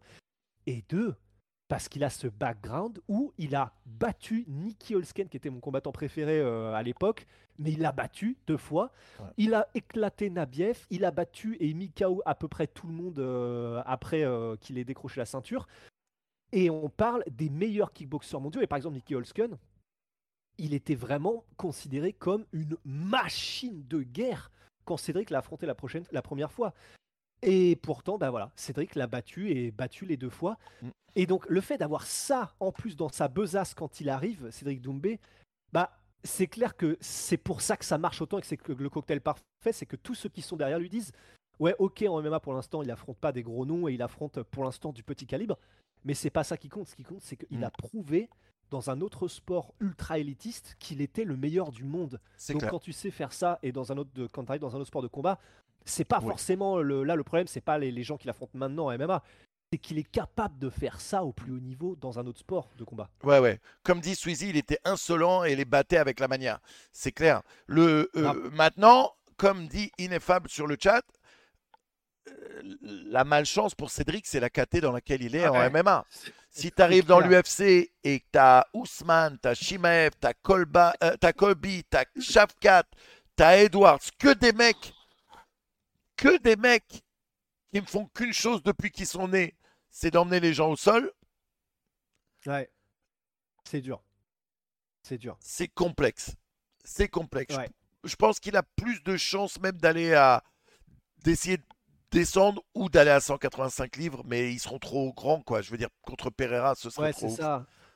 Non, Pereira, c'est chaud. Pereira, c'est Bah, chaud. euh, La taille. Ouais, on parlait de Glory et on parlait de, de, de meilleur kickboxer de la planète. Bah, Pereira, c'est le meilleur de la planète dans les catégories de dessus. Et je dis les parce que c'est en moins 84 Ouais. et 93. Ouais, Donc ce serait chaud. Mais après, je crois, alors faut voir où il en est, mais bah, je crois qu'il a déjà eu un problème de, sur euh, son wake cut euh, dans le combat qu'il a fait précédemment, Cédric. Je crois qu'il avait raté la pesée. Ah ouais Il est, ouais, il avait raté la pesée. Il était, il est assez énorme, je crois, euh, hors combat. Je crois qu'il, peut-être qu'il a changé son régime, mais j'ai- j'ai souvenir qu'il était genre aux alentours de de 92, un truc comme ça, euh, hors combat. Mais ça, c'est peut-être qu- quand il était vraiment genre à son plus haut et qu'il Mm. était vraiment euh, hors de forme. mais c'est- voilà, il, est- il est quand même assez massif, euh, Cédric. Donc je sais Ouais. pas s'il pourrait descendre en lightweight. Euh, c'est là où je. Ouais, c'est compliqué hein, parce que ça caté là les welter euh, pff, au niveau lutte et euh, BJJ là c'est très compliqué. Ouais. Très très très compliqué. En plus, j'imagine Bah ouais. que s'il rentre dans l'UFC, Cédric, ils vont essayer de le faire grimper assez rapidement parce Ouais, que donc on va pareil, lui mettre d'abord des il y a un, il y a un Ouais. super storytelling à faire quoi. Le mec euh, Grave, grave. une machine de Ouais. guerre euh, en kickboxing, qu'est-ce qu'il va faire? Bah, c'est ça. Et puis en plus, c'est là où c'est très fort, c'est qu'en plus il parle anglais. Ouais. Euh, il s'entraîne, il s'est entraîné pendant longtemps. Je crois qu'il s'entraîne toujours un petit peu. Là, il est en train de. Pardon, c'est Ouais. marrant que tu dises ça parce que j'en parlais hier soir en regardant les combats et je vois tous ces mecs qui font zéro effort parler anglais. Volkov, mec, ça fait 50 piges qui combat euh, sur le circuit, les mecs ils font zéro effort. Tu sais, juste le fait de parler anglais, à quel point ça te fait grimper avec les fans euh, ici aux États-Unis, quoi. Quand Ouais. tu ne parles pas anglais, ça détache vraiment des fans euh, US. C'est dommage. Ouais. C'est dommage. Ouais. Bah, c'est clair. Et ça, c'est un truc qu'il aura aussi. C'est-à-dire que quand il fera faire du trash talk, bah, il le fera. Après, il le fait déjà avec la gestuelle. Genre, quand au pesé du Glory, il jetait son t-shirt, euh, je sais plus contre qui, je crois que c'était Grenard ou un truc comme ça. Qui, de toute façon, il aurait même pas besoin des mots pour trash talker et pour faire parler. Et en plus, il a les mots en anglais. Mm. Donc, c'est pour ça que, ouais, probablement, ce qui risque de se passer, là, je. Si c'est en septembre qu'est l'UFC, il aurait le temps de faire un autre combat, mais je sais pas s'il le risquera. Donc, il va arriver à l'UFC, on en espère, et euh, ils vont probablement lui mettre des strikers pour ses premiers combats parce qu'il Bien sûr. s'agit de, de remplir un peu le highlight d'abord à l'UFC pour ensuite pouvoir milquer quand ils vont le mettre contre des gros noms. Bien sûr. Et il y a moyen que, bah, que ce soit vraiment un Connor à la Ouais. française, quoi. Qu'il fasse du trash talk, qu'il fasse ça au pesé, que machin. Et Même, ce sera super. quoi. même que son accent français devienne un truc cool, tu vois ce que je veux dire Ah, ce serait tellement cool. Ouais, j'avoue. Et il a fait Joe Rogan, par exemple. J'étais en train de Mhm. me dire, ouais, il a fait Joe Bien Rogan sûr. déjà. Maintenant, un petit Ah. conseil sur le style, Cédric. Euh, ta beubare la coupe un peu ici, frérot. Là, le, truc euh, chelou là en dessous. Ça, c'est un truc de style. hein. Moi, je dis euh, parce que moi, je suis très connu dans le monde euh, internationalement pour mon style et ma classe. Cette beubare là, va falloir faire un truc parce que les touffes qui dépassent sur le teco, c'est un peu chelou. Voilà, le conseil du professionnel. La Saint-Ouen. Si tu veux que je Bah, fasse de toi ça, une hein. star. Et euh, aussi, je vais le dire, peut-être, peut-être que certains vont pas aimer, mais la sponsor euh, miel, euh, je sais pas quoi là, c'est c'est un peu c'est un peu reclame, frérot. C'est... Mais ça, c'est marrant. Bah après, j'ai envie de dire, je, suis- je suis étonné que personne n'ait taclé sur des trucs comme ça. Mais après, j'ai envie de dire, je pense que tous les gens sont en mode, surtout plutôt faire profil bas. Parce que si tu te retrouves dans le viseur de Cédric. Bro, un jour, un jour, je vais me prendre un high kick dans la tête. Un jour, je me- le, le high kick, il va venir de nulle part. T'inquiète, je l'emmène au sol direct. Non, c'est le mec. Le mec dans sa tête, c'est un ouf. Le mec dans sa tête, il fait le ouf. T'inquiète, je l'emmène au sol direct. Jujigatame, boum. Let's Les gens connaissent pas mon mental. Ouais, Ouais, c'est ça. Who's gonna carry Mais- the boat? I'm gonna Oh- carry oh the boat. You don't know me, son. You don't know know me, son. You Les don't know me, son. Est-ce que quelqu'un. Attends, dis rien, Manu. Rien, les gars. Est-ce que quelqu'un euh, connaît la ref là que Manu euh, vient de lâcher?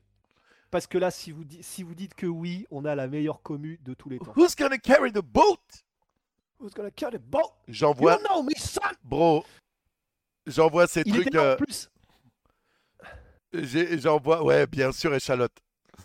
Bien Ah, joué, ah, échalote. ah. Bro, ouais, Sweezy connaît. Mec, ces vidéos-là, je les envoie à mon, à mon fils pratiquement tous les jours. Ouais, c'est David Goggins.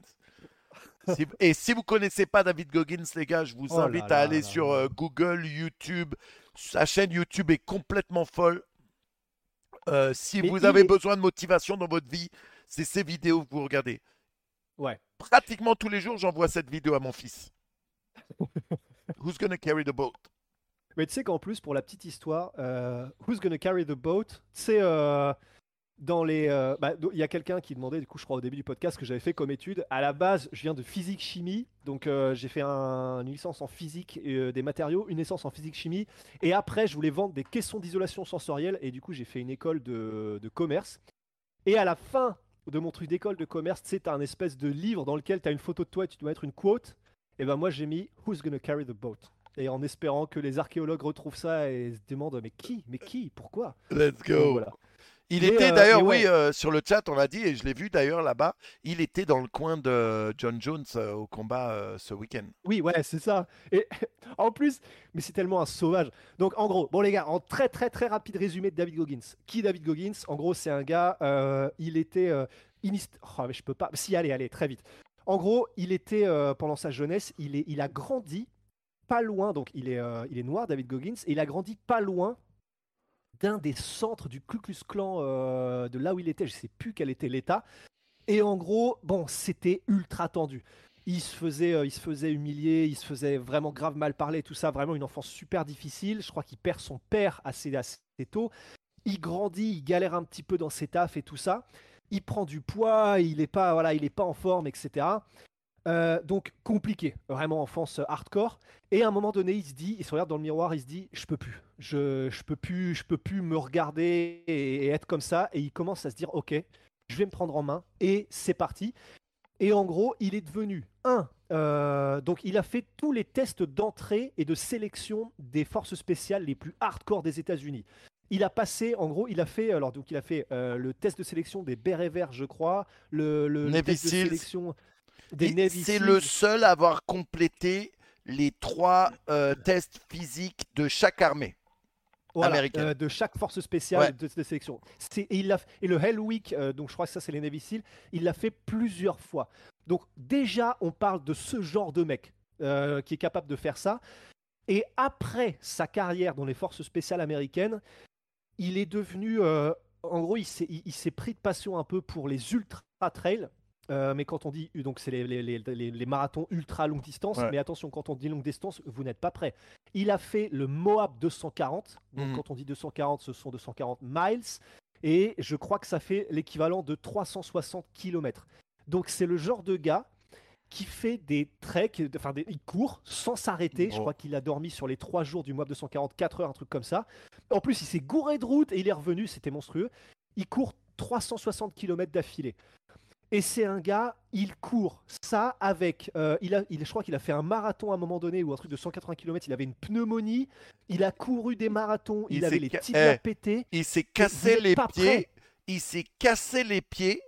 Et il restait genre 40 miles à faire. Il, il a, euh, il a pris du, tu sais, le scotch épais là. Il s'est scotché les pieds pour que ça lui endorme les pieds, qu'il sentent plus la douleur pour finir le truc. David Goggins, si vous connaissez pas, et le mec fait plein de vidéos sur la motivation. Il y a une vidéo, il faut que je vous la retrouve. C'est David Goggins. Attends, je vais vous la mettre sur le chat. Regardez ça parce qu'elle est trop belle. Euh, euh, Goggins. En fait, c'est une vidéo où il envoie un message de bon anniversaire à Joe Rogan. Ah, mais. ah oui, c'est vrai. Je vais vous l'envoyer, je vais vous la mettre sur le chat cette vidéo. Je vais vous la mettre si vous parlez pas anglais, euh, désolé, mais eh, cette vidéo, elle est Elle god elle, elle, est, elle est légendaire. En gros, en gros, la vidéo, il lui dit euh, Ouais, c'est ton anniversaire aujourd'hui. La salope qui est en toi te dit de manger du gâteau et de rester assis sur le. Mais faut pas que t'écoutes. Euh. Euh. Un truc de ouf, il part en couille là-dessus. Un truc de ouf, mec. Et il est connu pour ça, en fait. C'est-à-dire qu'il fait partie du coup de- du crew un peu de Joe Rogan, Cameron Haynes et tout ça, qui sont des, qui sont des sauvages, mais des mecs Uh-huh. ultra inspirants. Et, euh, et pareil, enfin, je me suis gavé des, des podcasts qu'il a fait euh, avec Joko Willink, avec, euh, je sais plus comment ça. La première fois que je l'ai découvert, c'était avec Tom Bilieu. Il était incroyable ce podcast. Donc je me gave de, de David Goggins.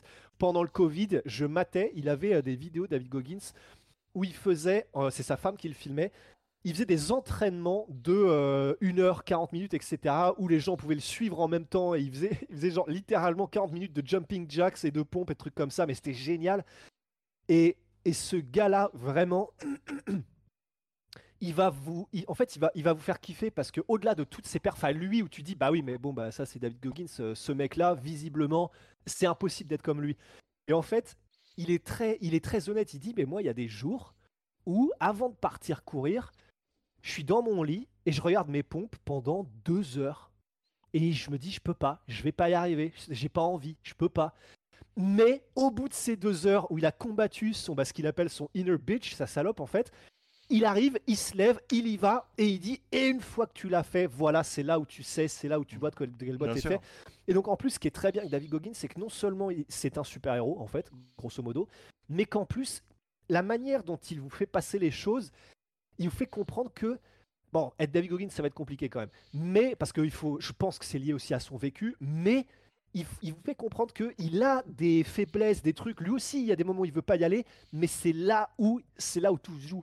Et ça peut être à un niveau, ça peut être au niveau où tu vas au supermarché, tu vois les putains de Kinder Pingui là qui commencent à te regarder comme des allumeuses, et bah tu dis non, mais c'est dur. Et, et tous, on le fait tous, tu vois. Pareil, quand je vais au supermarché, bah tu sais, t'as le truc, t'as le pot de Nutella. Bon, après, je mens parce que j'ai le Milka, euh, bon, il n'y a pas d'huile de palme, mais quand même, mais j'en mange beaucoup moins qu'avant. Et c'est, tu te dis non, je le prends pas aujourd'hui, non, je fais pas de tarte Nutella, je prends un fruit. Bah, je, m'égare un peu. Mais, euh, mais, mais c'est des trucs comme ça, c'est des petites victoires de la vie qui te donnent envie de faire, en fait, de gagner. Je suis d'accord. Voilà. Et euh, tu sais, on l'a tous fait ça où t'as un jour, t'as pas envie d'aller t'entraîner, tu te dis merde, pas aujourd'hui. Et puis, mais comme t'as dit à tes potes que t'allais, ou moi par exemple Ouais. avec le jujitsu, il y a des soirs, tu sais, genre j'ai fait un tennis le matin, tennis l'après-midi, ou un basket l'après-midi. Mon fils, il me dit jujitsu ce soir. Je me dis, ah, Nekomouk, le jujitsu. J'y vais quand même parce que je veux pas lâcher mon fils. J'y vais. Ouais. Et une fois que l'entraînement est fini, je me dis putain, meilleur entraînement et tout. J'ai, je suis trop content d'être venu, tu vois, parce que justement j'ai kiffé. Et Ouais. euh, c'est là en fait, c'est que l'anticipation des fois est bien plus difficile que l'action en elle-même, quoi. Ah, Donc, mais à euh, 1000%. Donc C'est là, en fait, où on tombe tous. sortez-vous quand- les doigts du cul, les gars. C'est ça Ouais. qu'on est en train de dire. Who's gonna carry the boat? Qui est-ce qui va porter le bateau? Voilà, voilà. Et ça, et ah, bah, en 30 secondes, et cette histoire-là, du coup, pourquoi est-ce qu'on dit ça à propos de David Goggins C'est pourquoi est-ce qu'on a fait tout ce- toute cette petite digression? C'est qu'en fait, dans un des, tests de sélection pour les forces spéciales, et je crois que c'était les bérets verts, je sais plus, en gros, t'as des, des, trucs par équipe, et euh, t'as des épreuves où bah, soit tu dois ramer pendant, je sais pas, quoi, 20 km le plus vite possible par équipe. Évidemment, ils font ça pour te casser, en fait. C'est pas pour Mhm. savoir qui va gagner, c'est pour savoir qui va abandonner. Et euh, du coup, il y avait des équipes. Et le but, à un moment donné, pour David Goggins, quand il a vu qu'il y a un des instructeurs qui était grosso modo un peu, euh, euh, une ordure et un mec qui voulait les briser, mais d'une manière pas très réglo, il était en mode, il a dit à son équipe, euh, en gros, il devait porter les canaux de sauvetage et tout, et puis ensuite dans la boue et puis machin. Il leur a dit, ok les gars, là, ce mec-là veut nous briser, ce mec-là, il a un truc, je sais pas. Eh ben, on va lui montrer qu'il ne peut pas nous briser. Et lorsque c'était les moments de, de soulever les canaux et d'avancer et de continuer machin, il faisait gueuler à sa team Who's gonna carry the boat? Et en gros, donc en français, qui va soulever ce rafio Qui va soulever ce, bateau? Et tout le monde reprenait en chœur et tout. Et ça a créé une synergie qui apparemment, du coup, alors je crois que c'est ça l'histoire quasiment, euh, de chez l'instructeur qui apparemment il a.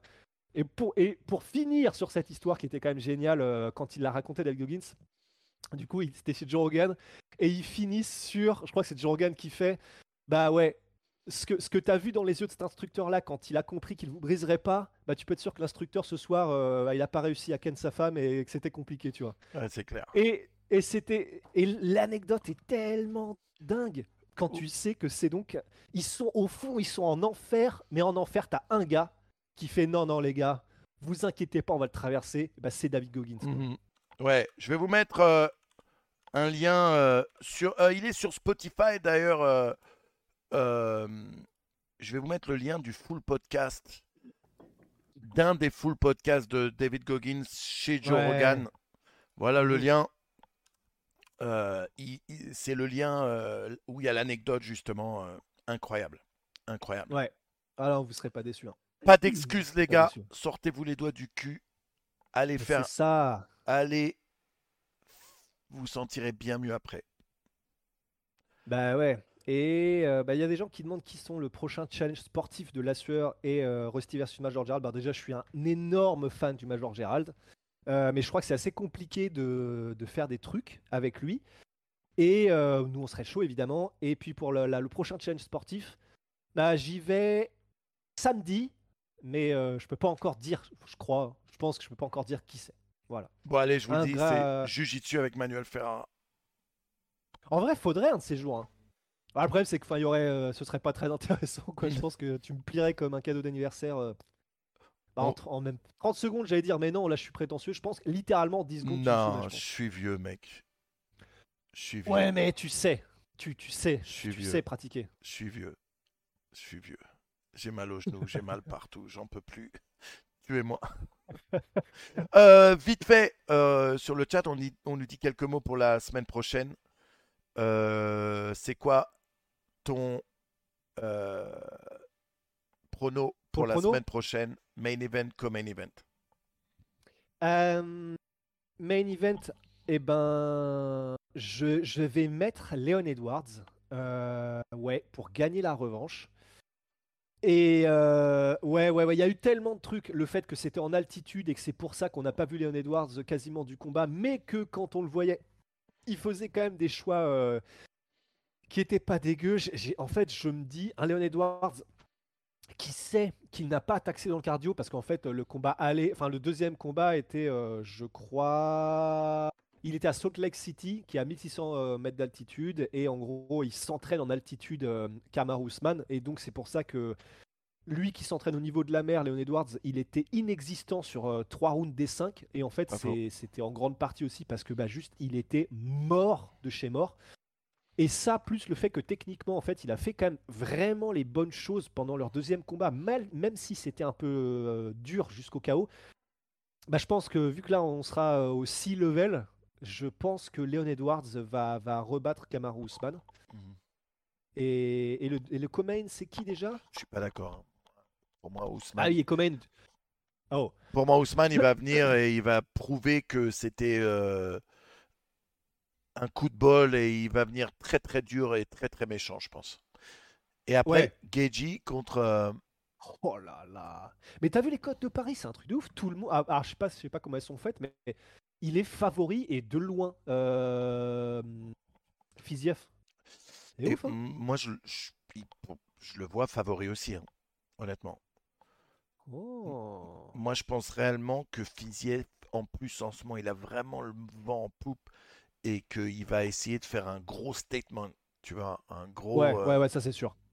Je pense qu'il Ah, va, va vraiment, comme jamais, euh, hein. ouais, il il va vraiment aussi venir pour dire, euh, c'est ça, c'est votre Geji. Regardez ce que je lui fais. Mettez-moi dans le mix. Ouais. Mais, et c'est vrai que c'est un des rares combats où j'aurais presque envie de dire, même si Justin Gagey peut faire une guerre, euh, bon, ce sont, il sait faire presque que ça, et il peut gagner debout, mais j'aurais presque tendance à dire, euh, là c'est peut-être le moment où il faut utiliser sa lutte s'il le peut, Justin, Ouais. parce que sinon ça va être une guerre, mais les guerres contre Fiziev, euh, en plus quand tu rajoutes les kicks, c'est dur quand même. C'est vraiment dur. Gros, je vais dire un truc. Des fois, Geji, quand il parle, je, me dis, mais c'était de l'anglais là ou pas? Ouais, c'est le Stipe Miocic miniature. Quoi. Ah ouais. Ouais, Le Chuck Ah, Liddell. dur. Le Chuck Liddell, Chuck frérot. Liddell. Bon, si vous, pareil, si vous suivez Chuck Liddell sur Instagram, il fait plein de pubs, tu vois, il fait plein d'ads, euh, de Ouais. sponsors. Mec, ils sont obligés de faire des sous-titres sur toutes ces vidéos. Oh putain. C'est, ah, ça c'est quand même incroyable. Well. Ouais. C'est bah, comme disait Dan Hardy euh, là dans une interview il y a pas longtemps, euh, quand t'es combattant en fait tu échanges tes cellules du cerveau contre du cash quoi. Ouais. Bah ça, ça finit par, euh, pour certains en tout cas, se voir. C'est le problème. C'est clair. C'est clair. Et, Et oui, mais- Et oui, la semaine prochaine, ça sera à l'heure euh, euh, à 21h en France, en live. Ah mais ouais en plus. vu, Oh là que, vu que c'est en live de Londres. Vous y allez, vous? Il me semble que Guillaume, ah, il va. Je crois que Il je faut que je crois Guillaume regarde. va. Il faudrait Ouais. que je vous demande à mon pote si je peux faire gagner deux places. Ah, ah. Que je dise à mon Ah pote, bah alors Eh, là- tu peux me choper deux places parce que je l'avais fait il y a 3-4 ans, j'avais fait gagner des places à un de mes viewers euh, justement pour un UFC Manchester. Et, Parce que c'était un de mes viewers de Manchester. Oh, refait. Ouais. Et euh, Bah ouais, c'était des ouf, super tickets, ouais. Enfin voilà, bon, c'était cool, mon pote. Encore Bah, un bon. comme euh, hein. encore un... Mais il y a une meilleure ambiance quand Guillaume est pas là. Oui, oui, non, c'est clair. Ouais, Enfin, je- après, perso, je l'ai jamais trop aimé. Enfin, Ouais, c'est- il est. on fait des trucs ensemble, mais. C'est ouais. bien qu'il soit parti à l'étranger. Guigui, on t'aime, Bon. frérot. On Bah t'aime. oui, là, là. on t'aime, Mais, mais profite. Mais profite. de ton dimanche, ouais. s'il te plaît. ouais. S'il te plaît, euh, ressource-toi parce que j'en peux plus de devoir mourir à force de taffer là. On sait qu'il en peut plus et qu'il a passé euh, à- tout le podcast à nous regarder, mais bon. Bah, fallait être là, hein. Ouais. Dédicace, fallait être là. Je sais plus ce que c'est la punchline. Mais ouais. putain. Dédicace à personne, fallait être là. Voilà. Mm. Bon, bah, Manu, merci, hein. Merci Encore, à toi, hein. encore une fois. C'était fun. Merci, merci. Ouais. On va faire point d'exclamation, la sueur, retrouver tout, tout, tout leur réseau, leurs vidéos. Ils ont deux chaînes. Faites péter euh, les vues. euh, ils font plein, plein, plein de vidéos super cool euh, d'ailleurs. Pas que, pas que sur les news. Ils, ils font plein de, plein, plein, plein de styles de vidéos différentes. Et c'est ça qui est cool. Ouais. Voilà. Est-ce qu'on peut pour s'en sortir? Merci, Manu. Merci à à toi. Bisous. Et merci tout le monde. Bye bye. Ouais. Ciao, tout le monde.